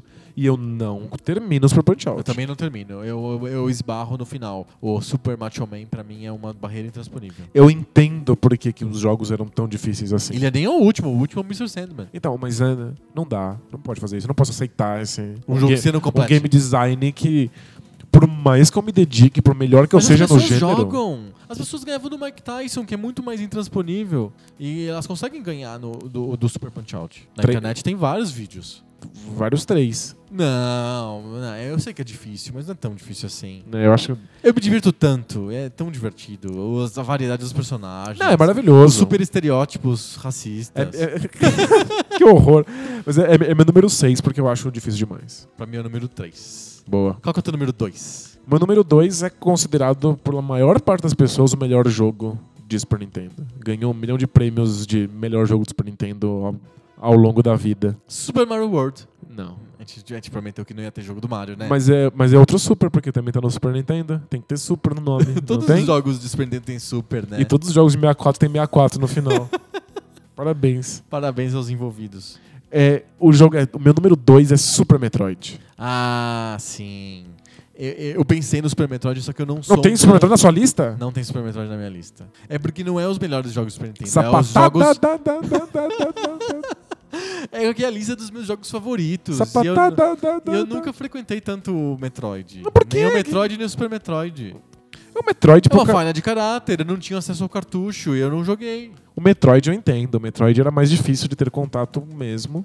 E embora não seja um jogo tão bom, o Metroid original do Nintendinho tem um clima extremamente Uhum. esquisito. Especialmente se você lembrar que tá no Nintendinho. Tem um clima de sci-fi de terror mesmo, inclusive nas cores. Sim. É muito- Mas o Super Nintendo também, o, jogo, o Super Metroid também. Exato. Mas eu, eu, acho, E tem a música característica, eu acho o Super Metroid menos. climático. me- não, muito climático, mas menos, menos assustador, menos, Aham. es- menos estranho. Muito mais encantador, muito mais sedutor. Aham. Super Metroid é um mundo em que realmente dá gosto de mergulhar. É um mundo coerente, coeso, os mapas são incríveis. É muito legal ficar explorando e f- encontrando os lugares novos que você pode entrar, porque agora você tem novas habilidades. É, é um jogo sobre exploração, eu não teria como não ser apaixonado por ele. Super Metroid é meu número 2. Fantástico, eu também.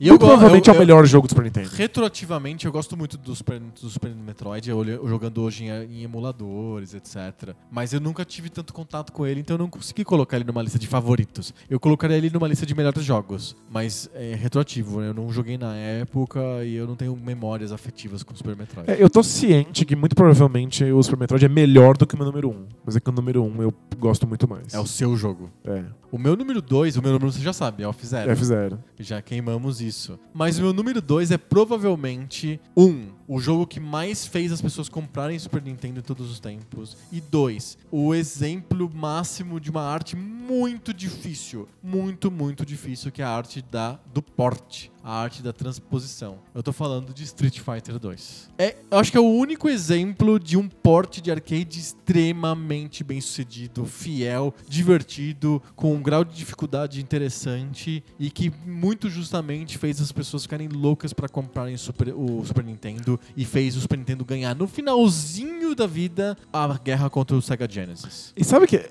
o, Super- o su- o- o Street Street Fighter do Super Nintendo tem um mérito que a gente quase esquece. O jogo não foi feito pra, pra D-pad, pro direcional. Não, ele é de, É um- é de fliperama. É um jogo de, que, que exige um manche. Aham. a gente consegue dar Hadouken naquela cruzinha porcaria do Super E Nintendo. funciona. E funciona. E Isso é muito difícil de fazer. Usa shoulder button pra dar golpe. O fliperama tem três botões, um do lado do outro, faz muito mais sentido. Criou o shoulder button, ficou tão natural que o, o go- o golpe Os mais golpes forte fortes são seja no shoulder, né? É. tipo, é, é realmente um porte extremamente bem sucedido. Não tem outro porte de fliperama na história seja, seja tão bom quanto o Street Fighter 2 de Super Nintendo. Talvez os do Dreamcast, porque eles são o mesmo jogo, não são nem portes. Eles usam um, um arcade, um hardware tão parecido. né? É, então não, não considera. Mas um, pra uma plataforma completamente diferente, que é o CPS 2 contra o Super Nintendo, a- a- realmente o porte é milagroso. E até hoje, quando eu vou no emulador, eu fico pensando se eu jogo o Street Fighter 2 de, Ninte- de Super Nintendo ou do de arcade. Não tá na minha lista porque eu considero ele um jogo de arcade, Não jogo Super Nintendo. não um jogo do Super Nintendo. Mas Mas o pensando, Rock'n'Roll Racing também é um jogo que também tem no Mega Drive. é, mas é, p- pensando bem, se você compra um Super Nintendinhozinho clássico e não vem um, o- o Street O que Fighter, fez eu ven- vendeu o foi tal o do que console. vendeu de arte do console as pessoas compraram por Não, causa não disso. foi por causa do Super Mario World que as pessoas compraram o Super Nintendo. Foi por causa do Street Fighter 2. Foi isso que levou pessoas que não conheciam Mario a jogar É o, Exato. o Super- comprar o Super Nintendo e jogar jogos da Nintendo. Exato. Não tinha bundle, mas as pessoas iam na loja, compravam o, su- o Super Nintendo com o Super- o Super Mario World e levavam o Street Fighter 2 da loja já. É verdade. Era o que fazia a diferença, porque o, o Genesis demorou pra ter o Street Fighter 2 e, e o que saiu era ruim. É um porte ruim. É um porte muito ruim. É um porte mega ruim. É, não tá na minha lista, mas se não tiver no- no- na- nos Nos 30 jogos do, do Super Nintendo clássico, as pessoas, as pessoas vão ficar muito frustradas e Sim. com, com muita razão. Eu imagino mesmo. E o seu número 1? Um? O meu número 1, um, meu jogo favorito do Super Nintendo de todos os tempos, é Earthbound. Ah, eu imaginei já. Eu tava vendo já chegando. Eu prefiro chamar ele pelo nome original, Porque você é um hipster. porque eu sou um hipster, porque ele é da série Mother. Aham. Só que a série Mother não veio pro ocidente. O primeiro jogo que era um jogo de... De De Nintendinho. Nintendinho. O Mother, o primeiro Mother é um jogo de Nintendinho, esquisito demais, feria todos os, os critérios de sensibilidade da Nintendo of America, Aham. então ele não foi lançado. E aí, Se o, fosse nos computadores, tinha sido lançado. com certeza. né? E aí o Mother 2 era um jogo que, embora fosse esquisito e ferisse algumas coisas da, da política da Nintendo of America, era um jogo que tinha recebido o aval do próprio Itawa. Ah, sim. Ele mesmo tinha participado do desenvolvimento. Ele Uhum. tinha garantido que o jogo funcionava. Tinha levado anos pra ser feito. Custou uma grana louca. Era um tipo um um, um triple A. Numa época em que não existia muitos jogos desse tipo no, no, no- E no o, Super o Nintendo. cara que bolou o jogo é um, é um escritor, é um artista, né? Ele não é um cara da indústria dos jogos, né? Ele é um escritor envolvido com filosofia. Ele, ele simplesmente queria brincar de RPGs. Com a mídia. Ele Uhum. queria contar a história dele através de videogames. Perfeito. Então era realmente uma superprodução. Tinha comercial na televisão japonesa. E o- a, a- a Nintendo of America não conseguiu escapar. Teve que lançar. Mas é que não- você não lançou o primeiro, como é que você vai lançar o segundo? Aí eles lançaram com outro nome. Sim. Chama Earthbound, que é um nome que tá em- só relacionado com o, o Mother 2. Não Uhum. faz sentido pro resto da série. Sim. E saiu com muita campanha de marketing nos Estados Unidos. É mesmo? Eles. Muito. Eles apostaram demais que o jogo ia vender. Aham. Porque a, a- a- a Nintendo japonesa estava colocando todos os esforços no jogo. Sim. Então nos Estados Unidos também teve propaganda de televisão, propaganda de, de duas páginas nas revistas, os anúncios de que o jogo viria também com o guia do jogo, um walkthrough gigantesco e mais uns cartões fedidos. Por que fedidos? Uns cartões que você, se você raspa, sai um fedor. Que estranho. É muito estranho, porque o jogo tem um humor muito estranho, Aham. muito esquisito, mas um humor esquisito japonês. Um humor meio rebelde anárquico. Sim. A Nintendo of America achou que seria uma boa ideia passar esse. Explorar essa ideia. explorar esse humor, mas por um tipo de humor que as crianças americanas gostam. O que que as crianças americanas gostam? Ah, de fedor, de coisas que fedem. Sim. E aí elas colocaram isso. Então custava uma grana o jogo. O jogo era muito caro. Vinha um guia, via esses cartões fedidos. Teve um monte de propaganda. Ninguém comprou. Uhum. Eu Foi- imaginei mesmo. foi um fracasso absoluto. Vendeu Virou um meia cult, dúzia. virou cult, né? virou um cult classic. E eu sou muito fã do Mother 3. Mother 3 é um dos meus 10 jogos favoritos de todos os É, tempos. GBA? É de Game Boy Advance. Aham. Era pra ser de Nintendo 64, mas o, o jogo entrou em Development Hell. Então ele nunca foi terminado pro 64 e eventualmente saiu pro Game Boy Advance. Perfeito. E é um dos melhores jogos de todos os tempos, eu sou apaixonado. E então eu sou obrigado a chamar Earthbound de Mother 2. Porque se eu gosto do Mother 3, Exato, faz sentido. eu não sou tão hipster assim. É só porque eu, eu joguei os outros. Não é Mother 3 embaixo pequenininho Tipo, escrito Earthbound 2. E o, o primeiro Mother vem, tipo, Earthbound 0. Zero. Então eu adoro essa animada, acho sensacional, acho um humor espetacular, acho bem escrito, acho esquisito na medida certa. E eu adoro o fato de que ele é um jogo de RPG que zoa jogos de RPG. E é por isso que funciona Ele, pra é, mim. ele é autorreferente, né? Ele é autorreferente. Ele tem noção de quão ridículo os jogos de RPG são. Ele tem noção de quão ridículo ele próprio é. E ele faz menções a isso o tempo inteiro. Então, você tem sempre aquelas situações em que você enfrenta um inimigo e aí aparece assim: inimigo te deu porrada, 20 de dano. Inimigo curou sua própria vida, 10 de dano. Inimigo xingou sua mãe. Nada acontece. Inimigo xingou sua mãe de novo. Você não ataca porque está muito chateado. Ele tá re- zoando a dinâmica dos Aham, RPGs. sim. E, tipo, ele- isso interfere pouco na sua jogabilidade, mas interfere. Você não consegue atacar naquele turno porque você tá chateado. E, e- e eu sempre lembro no, no, no Mother 3, uma das coisas mais legais. É numa dungeon gigantesca, num canto muito obscuro, você encontra um monstro enorme, que é um bloco de pedra com braços e pernas, deprimido. E aí você entra no combate com ele, ele tem um nível gigantesco, ele gera milhões de pontos de experiência e tudo que ele faz no combate é chorar, porque ele tá muito triste. você enche ele de, enchendo ele de porrada e ele. Ah, eu tô tão triste, continua batendo em mim, é melhor que minha vida acabe.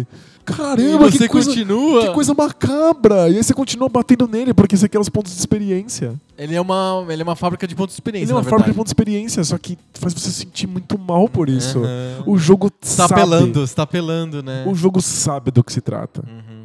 O jogo não tem, não tem vergonha de ser o que ele é. É sensacional. Earthbound é o RPG que todo mundo precisa conhecer. Perfeito. Mother 3 mais. Só que o Mother 3 é obscuro. Porque o Mother 3 não foi lançado em, língua, Nos Estados Unidos. em língua inglesa. Ele só existe em É, japonês. foi traduzido por caseiro, né? Tradução caseira. É uma tradução caseira meio profissional. Porque é um tradutor de jogos japoneses profissional que ele queria trabalhar no Mother 3. A Nintendo falou: não vamos lançar esse jogo. Ele fez a tradução mesmo assim. Ofereceu de graça pra Nintendo. E ela não a Nintendo lançou o falou, jogo. não, vamos lançar o jogo no ocidente. Aí ele disponibilizou a tradução. É o jeito. É um trabalho de amor, Uhum. mas é um trabalho de amor de um profissional. Não é um amador com um Perfeito. dicionário na mão, sabe? Né, do, do pessoal de legenda da internet aí. Isso, que traduz no, no Alta Vista. O Babel Fish. O Babel Fish. Muito bom. Ó, Esse high five foi polêmico, a gente di- divergiu em tudo. É só o F0 que aparece na ah, nossa opa, lista. o F-Zero tá ótimo. F0 tá bom, né? A gente tem gos- gostos bem diferentes. Eu acho que nossas experiências com o Super Nintendo também foram bem diferentes. Um dia a gente vai fazer exatamente a mesma lista do Nintendinho e eu acho que vai estar mais próxima. Imagina Teve também. experiências mais parecidas. O Super Nintendo a gente teve experiências bem diversas. Mas as nossas listas são legais, tipo, eu concordo com a sua lista. Tem 10 jogos, né? e não Só- são os 30 jogos que a Nintendo precisa. Só não faz nenhum sentido não ter Super Metroid na sua lista. É inaceitável. É, Não, mas aqui eu não tive. E tem um outro jogo que a gente, nenhum dos nós dois listou, e que provavelmente a maioria absoluta dos nossos ouvintes devem estar xingando a gente nesse momento. Nós dois estamos, estaremos recebendo as sapatadas Ah, por causa do Cadê o Zelda? é, não, não- Mas eu, eu gosto, eu acho um jogo bem legal. eu gosto mais do Zelda original. Você gosta mais do Zelda original, e eu, não, eu também é um jogo que eu frequentei retroativamente. Entendi. Então eu, eu, eu fiquei com muita tentação de colocar o Zelda, porque eu realmente gosto bastante do Link to, Link to the Past. Eu esqueci do jogo. Mas Eu nem lembrei. eu acho um jogo muito bom. Não, é um jogaço. Mas eu não, não, não tá no meu coração. Eu acho que perde o clima do Zelda original, que é o que realmente me leva pra série. Mas eu acho que cria um outro clima muito épico e muito cinematográfico que eu acho que é muito, ba- muito bacana e muito bem-vindo e que parece com o que é o Zelda hoje. É, embora eu ainda não tenha um Switch, Nem usa um emulador de um computador da NASA. não, não tenho o computador da NASA, mas pelo que eu tô vendo, o jogo mais parecido com o, o novo Zelda É é, o o, primeiro. Zelda original. Pode em, ser. Em termos de sensação, de experiência. Outro dia eu tava vendo o NBA na televisão de madrugada, porque passa todas as horas do dia, tem um jogo da NBA ao É. vivo. Muito bom gosto seu.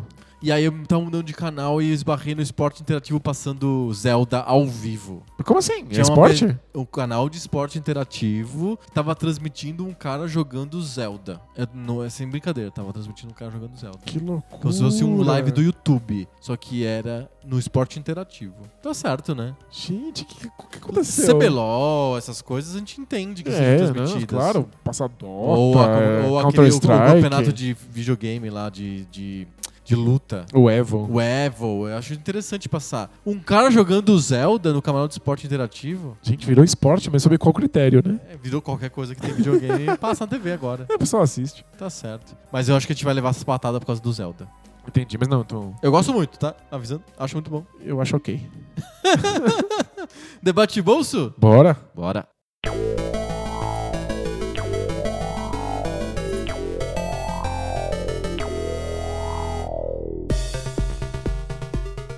Debate de bolso! É aquela sessão do podcast que a gente para de falar de videogame. Porque uma hora cansa, né? A gente tá falando há um tempão aqui já. É verdade.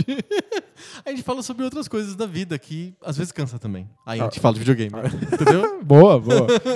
Parece super saudável. Ai, ai, ai. Toda semana a gente levanta um tema não videogameístico pra gente debater, de improviso. Toda semana uma pessoa, um de nós dá o tema, essa semana sou eu. Porque fui eu que comecei o hi-fi. né? Exatamente. Tá Não é- vendo? Eu demoro, mas aprendo. É, mas não é s- por que você começou com Hi-Fi, é coincidentemente, entendeu? É uma coincidência. Mas a coincidência também não é causa? Não, só se você for terraplanista.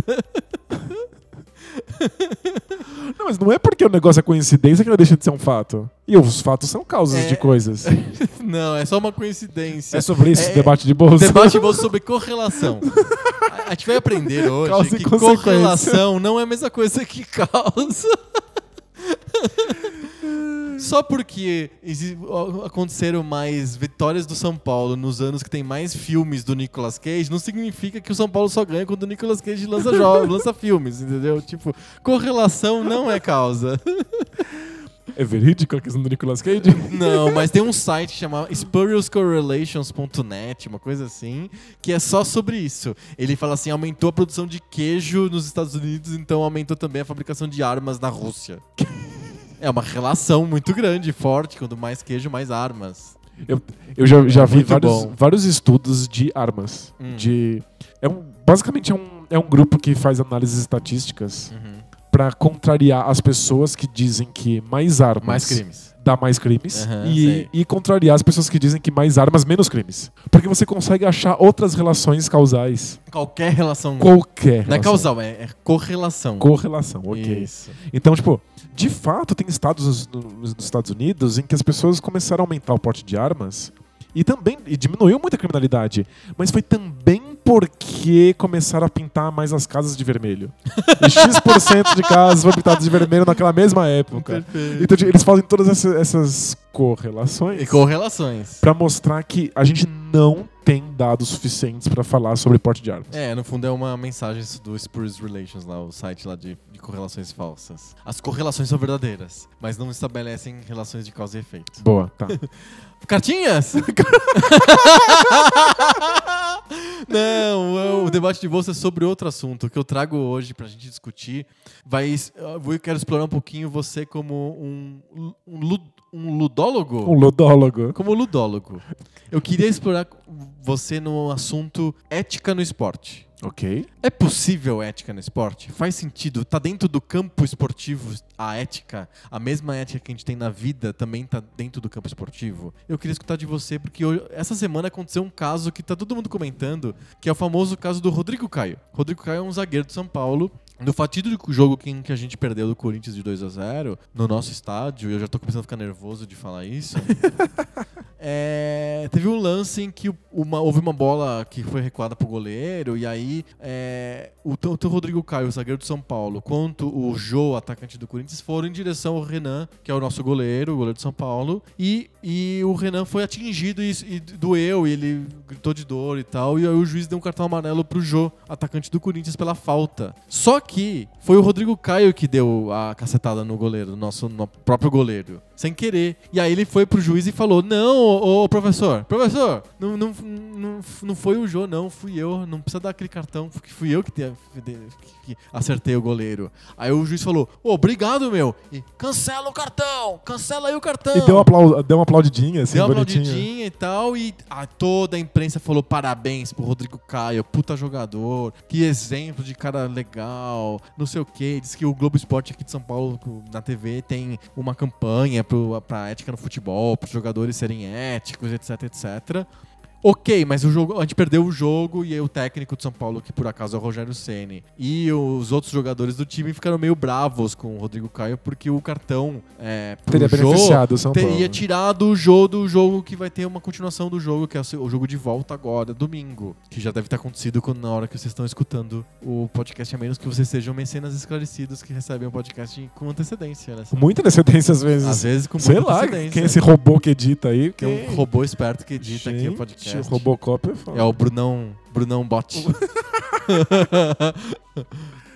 e aí? Eu fiquei pensando, houve uma baita polêmica dizendo o Rodrigo Caio fez, fez bem, fez mal, e eu tô na dúvida, porque eu não sei se o, jo- o jogo é a mes- tem a mesma ética que o- a vida aqui fora. Eu não sei o quanto que as- existem regras diferentes no mundo diferente que é o mundo de jogo. Eu queria escutar de um ludólogo o que, que você acha sobre o caso do Rodrigo Caio. Ele fez bem ou ele fez mal? Ponto de Caramba. interrogação. No pique. Eu adoraria conseguir responder isso com mais propriedade, porque é minha área de pesquisa. Que co- Eu não quero te expor aqui, tá? É, não, a, a minha área de pesquisa é justamente qual é a interferência que o, o, o que tá fora do jogo tem dentro do jogo. Olha só. Como é que essas duas áreas podem se relacionar? Aham. Como isso é logicamente possível? Então. Se o jogo é jogo e não faz parte da vida, a ética da vida entra no jogo. Exato, também. e ela entra, mas de que maneira? Aham. E ela deveria entrar? Então, o que eu te entrego aqui é. Mais dúvidas. É, tipo, é, é um trabalho em progresso. Ah, entendi. Tá? Mas dá uma pincelada, dá, um- dá uma. como Se você fosse cantor, eu falar assim: dá uma canja, dá uma palhinha pra gente. Ah, tá bom, Jô. então, basicamente, o jogo tem regras próprias. Certo. Então, quando a gente tá jogando futebol, estão valendo as regras do futebol. Ok. Que inclu- são regras completamente diferentes das regras do mundo da vida. Certo. Se elas são iguais ao mundo da vida, é por, por, a- por acaso. é por acaso. A gente foi lá e desenhou elas pra serem assim. Uhum. Mas elas são regras tu- completamente à parte. Certo. É, a gente tem dois problemas. Um é que as regras do futebol não regulam tudo. Não. Elas não regulam todas as Não possibilidades. são tantas as regras, são, São ca- pouquíssimas. 14, se eu não me engano. Elas são bastante enxutas. Então você tem um certo vácuo de regras. E a gente espera que esse vácuo seja tapado por regras de convivência entre seres humanos fora dos jogos. Então, por exemplo, é, existe uma regra que diz que se eu fizer alguma coisa muito violenta, eu sou expulso. Não tem uma regra que diz que se eu arrancar os olhos de um, de um- de um- de um jogador com, com meus dentes, eu sou expulso. Aham. Eu entendo que eu não posso arrancar os olhos dessa pessoa. Porque tá contido naquela outra regra da violência. É, da mas- falta violenta. Mas existe uma regra, um- uma lacuna, que é não dizer qual é a intensidade da, da, da violência que se encaixa nisso. Eu pressuponho, através de regras que estão fora do jogo, que não seria ético arrancar ou cegar o meu, meu adversário. Uhum. Então, Até porque, nesse, num caso extremo, o- a, a vida real se sobrepõe ao jogo e aí ele é preso, né? é exato. Acaba o jogo e o jogador que arranca os olhos do adversário é preso. Então, sabe quando. Eu vou, dar- nossa, vou dar um exemplo mais nerd, um exemplo de filosofia. É, quando o Descartes está duvidando de tudo, ele não faz a menor ideia do que é real ou do que não é real, Sim. Ele Ele- acha que os sonhos são reais, Isso. ou a vida é um sonho. ele tudo estranho. estabelece o que ele chama de moral provisória. Hum. É do tipo, bom, eu não sei quais são as regras que estão envolvidas aqui. Então, por via das dúvidas, eu vou continuar seguindo as regras da minha sociedade. Porque eu não sei se é, se é real, eu não sei se o meu vizinho é real. Então, quando ele faz barulho, eu posso matar ele, porque eu não sei se ele é real. Mas é por via das dúvidas, porque talvez ele seja, melhor não matar. Perfeito. Então, existe uma certa moral provisória que funciona quando está no esporte. Nos buracos, nas lacunas das regras, tá funcionando as regras de ética e as regras da Constituição, as regras le- Aham. né? da, da, Não da é legislação. suspenso totalmente. Não. Ah, temos um caminho aqui. É, então eh, as regras do esporte sobrepõem as regras da vida. Mas onde as regras não dizem nada, continua valendo as regras da vida. Perfeito. Então tem isso. É, a segunda coisa é que o esporte pressupõe que você aceite uma regra. A regra é aceitar as regras do esporte. Uhum. Então, quando você tá jogando futebol, você tem que topar as regras do futebol. Porque senão o futebol sequer existe. Eu pego a bola com a mão e enfio dentro do gol. Não- Você E as pessoas saiu do falam assim, jogo. não pode. Aí você fala assim, não pode nada, foda-se você, eu faço o que eu quiser. Eu sou um niilista. sou um existencialista. Eu faço o que eu quero porque eu tenho vontade. Exato. Sou um delícia, não tem certo nem errado, eu pego essa bola e enfio onde eu bem entender. Mas Mas tá assim, fora do jogo, Você tá- cara. Exato. Tchau. Você sequer entrou no que a gente chama de, de círculo mágico. Que é aquela fronteira que separa o jogo do mundo da vida. Uhum. Pra entrar nessa fronteira, pra ser transportado pro mundo do jogo, você tem que topar as regras do jogo. Você tem que aceitar essas regras. É que quando você tá dentro dessas regras, elas às vezes são extremamente sedutoras, elas têm objetivos muito sedutores. E aí você entra num paradoxo bizarro, que é mergulhar no objetivo do jogo, às vezes é mais fácil se eu desrespeito alguma regra do jogo. Então, você enfia, É. a, mão, você enfia a mão na bola. Isso, faz o gol de mão que nem o Maradona E fez. isso faz o gol de mão. Aí ele fala: Não, não, fu- não, não aconteceu nada, bateu na minha cabeça. É, mas percebam quão complicado é isso. Ele tá tão dentro do jogo, ele respeita tanto o jogo, que ele quer muito vencer. Só que pra vencer, é mais fácil se ele desrespeitar alguma regra. Uhum. Então você entra num, num- num paradoxo esquisito.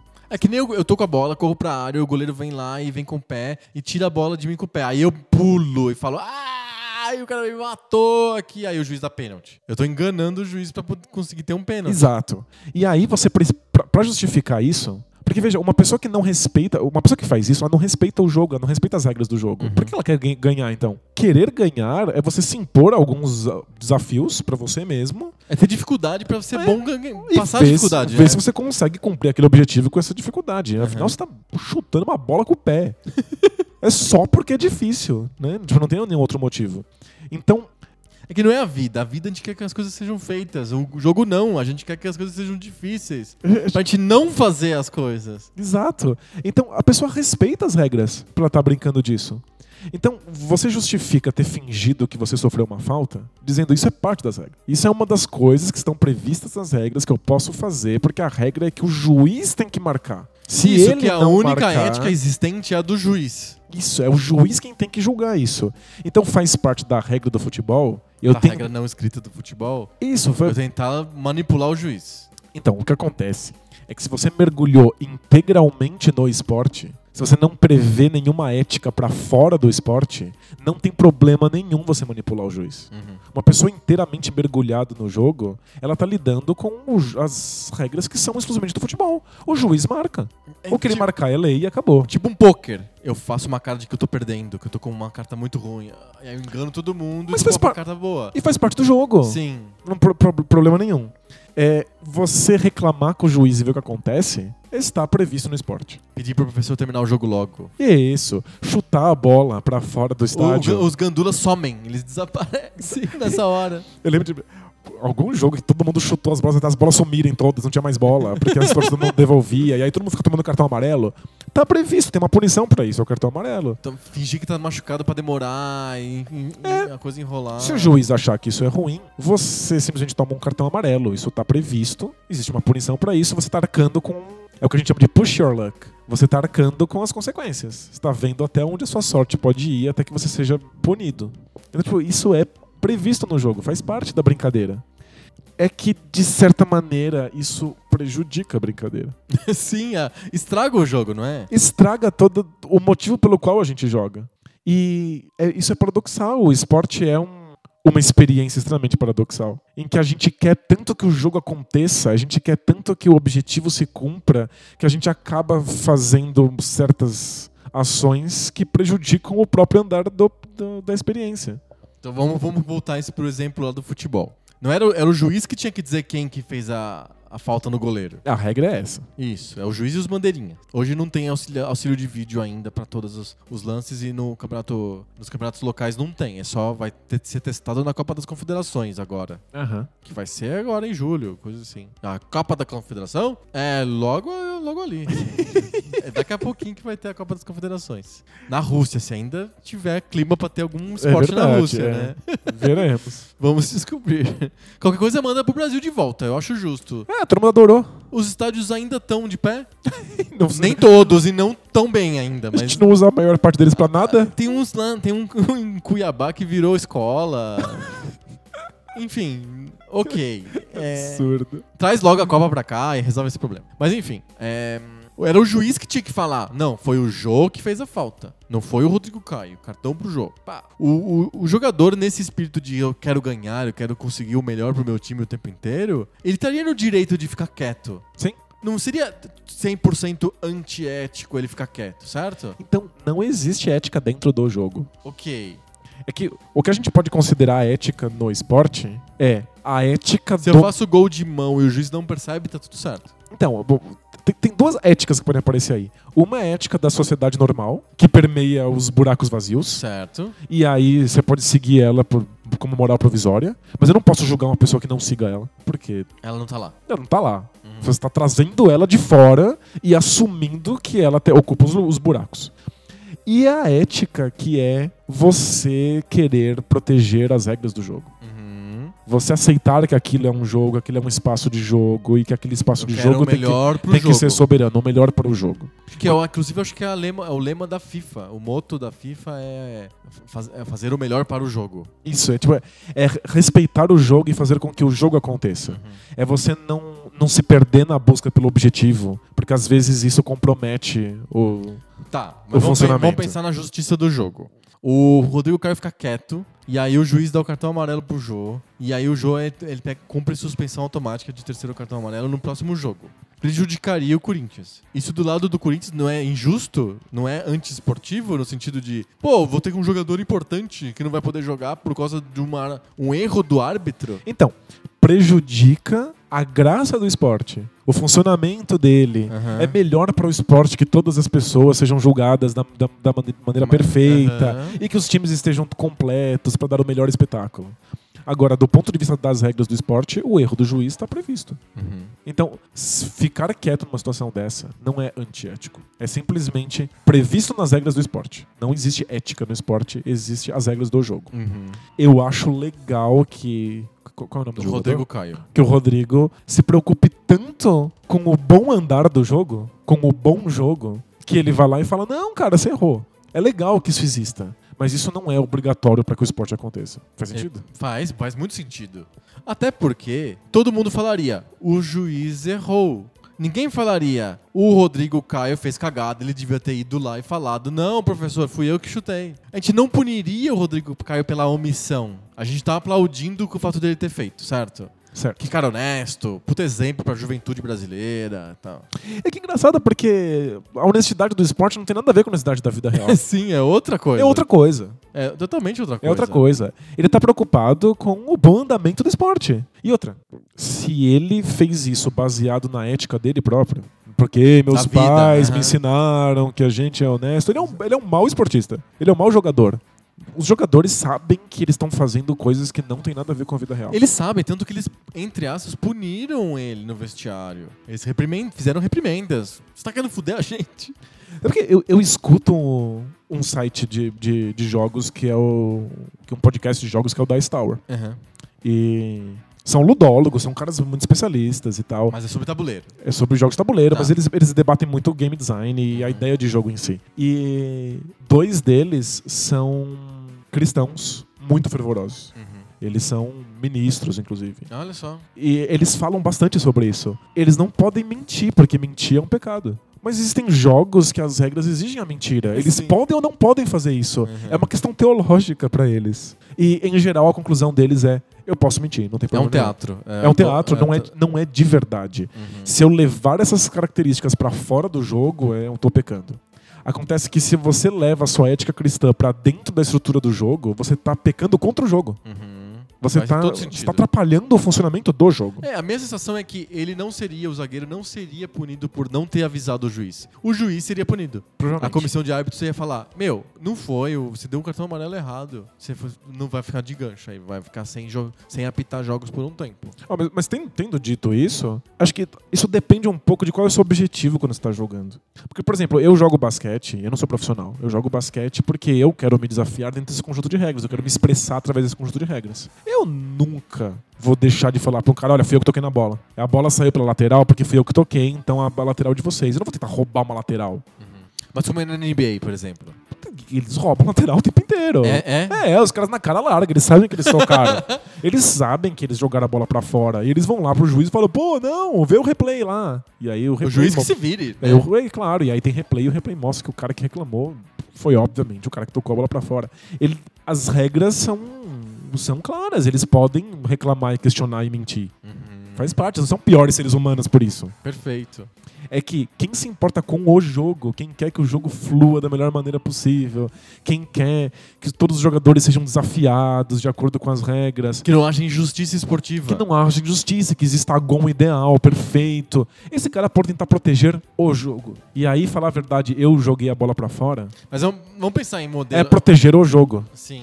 É, é muito paradoxal. É que a gente poderia pensar, por exemplo, em jogadores que estão jogando contra o próprio time. Às vezes acontece. Às vezes o cara quer forçar uma transferência. Às vezes o cara foi simplesmente ganhou uma mala de dinheiro que chegou na casa dele lá e ele tá entregando o jogo. Isso, ele tá, ele tá destruindo o jogo pra um fator Isso, externo. pra um é. fator externo. Eu acho que é um dos principais medos é esse. Então, é, o ju- ele poderia receber o, ju- o goleiro tomar frango de propósito, porque ele vai ganhar uma grana depois. E já aconteceu isso tantas vezes. Perfeito, o cara, ele, ele poderia... É. Aí a ética do- da vida também tá interferindo no, no jogo, você entende? Ele tá roubando na vida e no jogo. Então, e rola uma coisa perigosa. O Rodrigo, Rodrigo Caio. Quando Rodrigo você fala Caio. só Rodrigo, parece outra pessoa, é isso? revela que você não assiste futebol. Desculpa. É que ninguém chama o cara de Rodrigo. Entendi.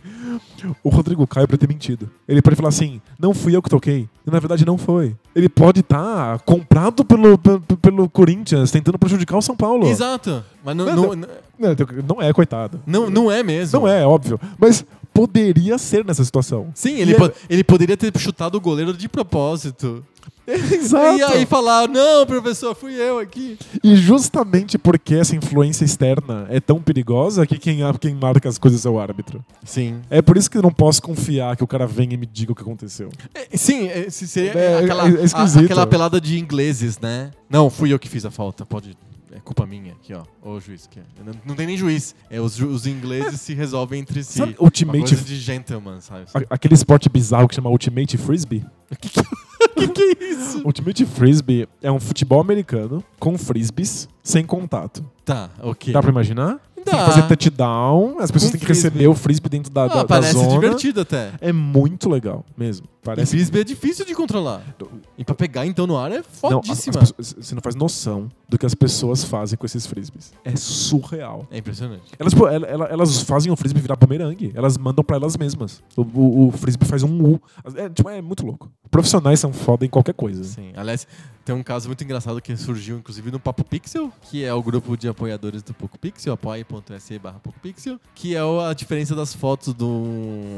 Um, é um evento que tem no Rio de comida de boteco, e aí eles, em vez de contratarem fotógrafos profissionais pra mostrar as comidas, eles usaram alunos de uma universidade, e as fotos ficaram muito feias. Claro. E aí os, os próprios botecos contrataram um, um cara profissional pra tirar as fotos e ficaram lindas, as Lindas. fotos. Então profissionais são fodas. Nossa, eu adoro ver gente profissional fazendo coisas. né? Eu Qualquer teria um coisa, qualquer Tumblr, coisa. profissionais fazendo coisas, com certeza.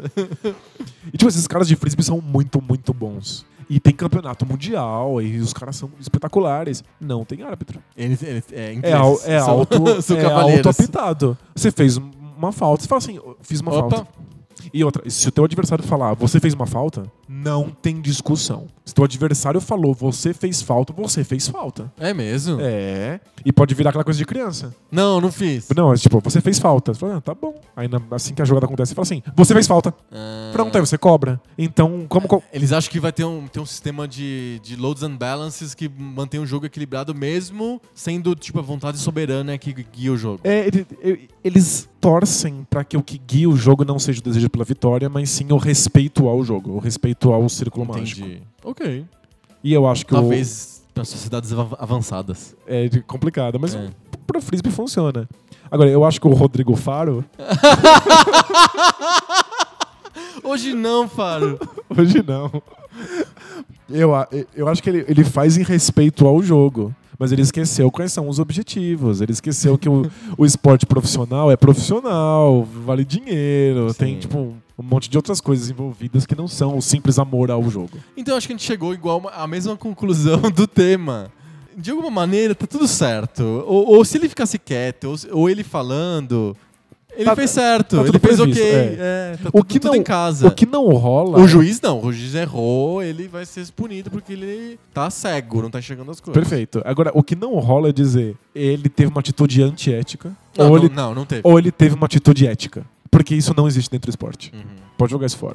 A gente faz outro dia um debate sobre exemplos. Tá. Se é importante mesmo o exemplo que um jogador de fu- de futebol dá no, no campo. Eu tenho a minha opinião, mas eu escuto muito. Ah, ele foi um excelente exemplo. Por Tem até, que ser, ensinar as crianças. por até ser que seja. Mas não deveria. O esporte é esporte. Eu não vejo. Quando o cara. tá Eu acho que isso, eu vou já entrando nesse tema, inevitável. Eu acho que achar que o esporte serve de exemplo para a vida das pessoas é subestimar a capacidade das pessoas.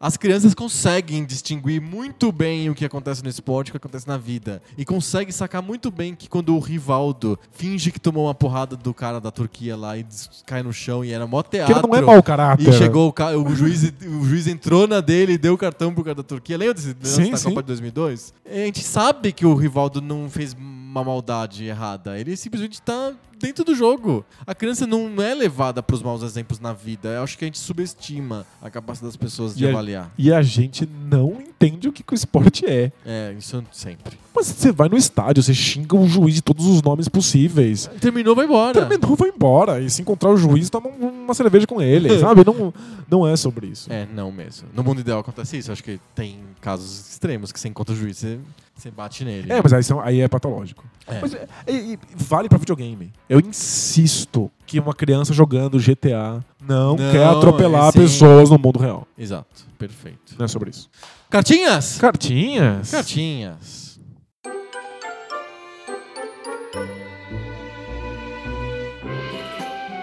Cartinhas. Cartinhas. Cartinhas. Essa semana a gente vai fazer cartinhas muito sequinhas, porque a gente estourou todos os limites do possível, do impossível, do razoável, do não Todos- razoável, da ética, da falta de ética, Todo limite do bom senso. do bom senso. A gente tá fazendo o maior. A gente tá competindo pra ser o maior podcast de todos os tempos, né? O que estamos No fazendo com a nossa sentido de vida? duração. Precisamos repensar to- toda a nossa vida. É, precisamos mesmo. Mas a gente não pode deixar as cartinhas passarem, né? Em branco. A gente tem que Cartinhas? ler cartinha. Cartinhas. Cartinha. A gente vai ler a cartinha dessa, dessa semana, uma continuação, é um follow-up de uma cartinha que a gente recebeu na semana passada. Se você se lembra, por acaso, Danilo, do Preto Murara, nosso ouvinte que faz mods de Duke Nukem 3D? Sim, que mandou as imagens da rodoviária. Exatamente, ele fez uma rodoviária no Duke Nukem. Eu só achei que faltou um Street Fighter. Pra, pra, pra- um Street Fighter- Ah, o sabe o Mur- Street Fighter de rodoviária, o da arcade, rodoviária? É, o é. gabinete do Street Fighter na rodoviária.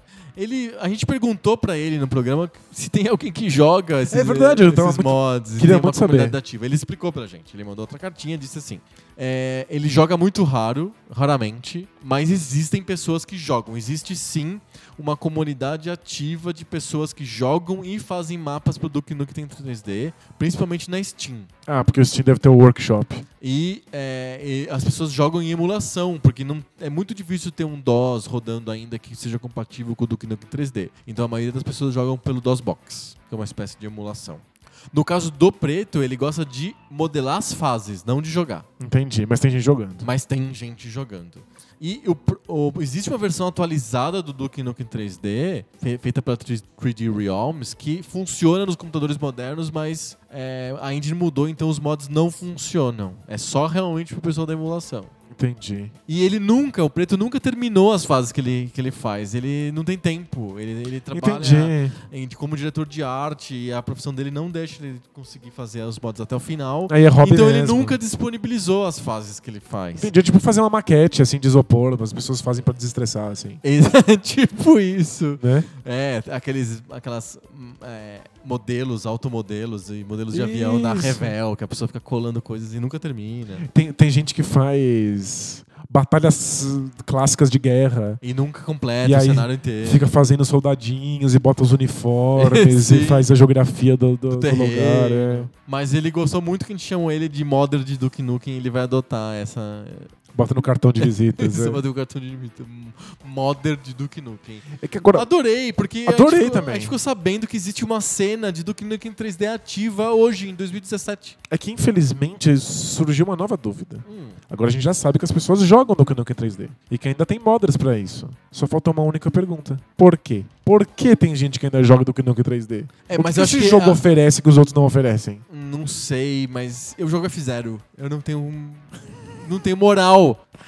Não Mas- tenho. est- Como que é? Estatura moral Ah, pra mas eu- falar de quem joga Eu no acho que eu sei que o Kinect 3D. F0 oferece que outros jogos de corrida não oferecem. É uma simplicidade, é, é algum grau de Eu acho que o profundidade Duke sem Nukem 3D investimento. oferece a questão do mod mesmo. A possibilidade de você mudar o jogo e jogar. Dá pra mudar Half-Life. É, pois Half-Life é. é. moldável desde o dia que saiu. é verdade, tem toda a razão. Quake é modável. É. É, mas eu acho legal. O mundo Não, é variado. Muito, muito legal. O mundo é Isso que variado. eu Tem sabia- pessoas que têm fotolog de caminhões. É, eu, só preciso- eu só- eu- eu quero saber por quê. Tem colecionadores de ônibus, pessoas que vão na rodoviária pra ver o modelo do ônibus, que consegue distinguir o Marco Polo do Caio. E... É verdade. Tem pessoas de tudo, eu acho lindo. O mundo é bonito e variado. Mas por quê? Não sei. Fechamos? Fechamos. Então semana que vem a gente volta com mais papo novo. Sobre o videogame velho. Valeu! Tchau!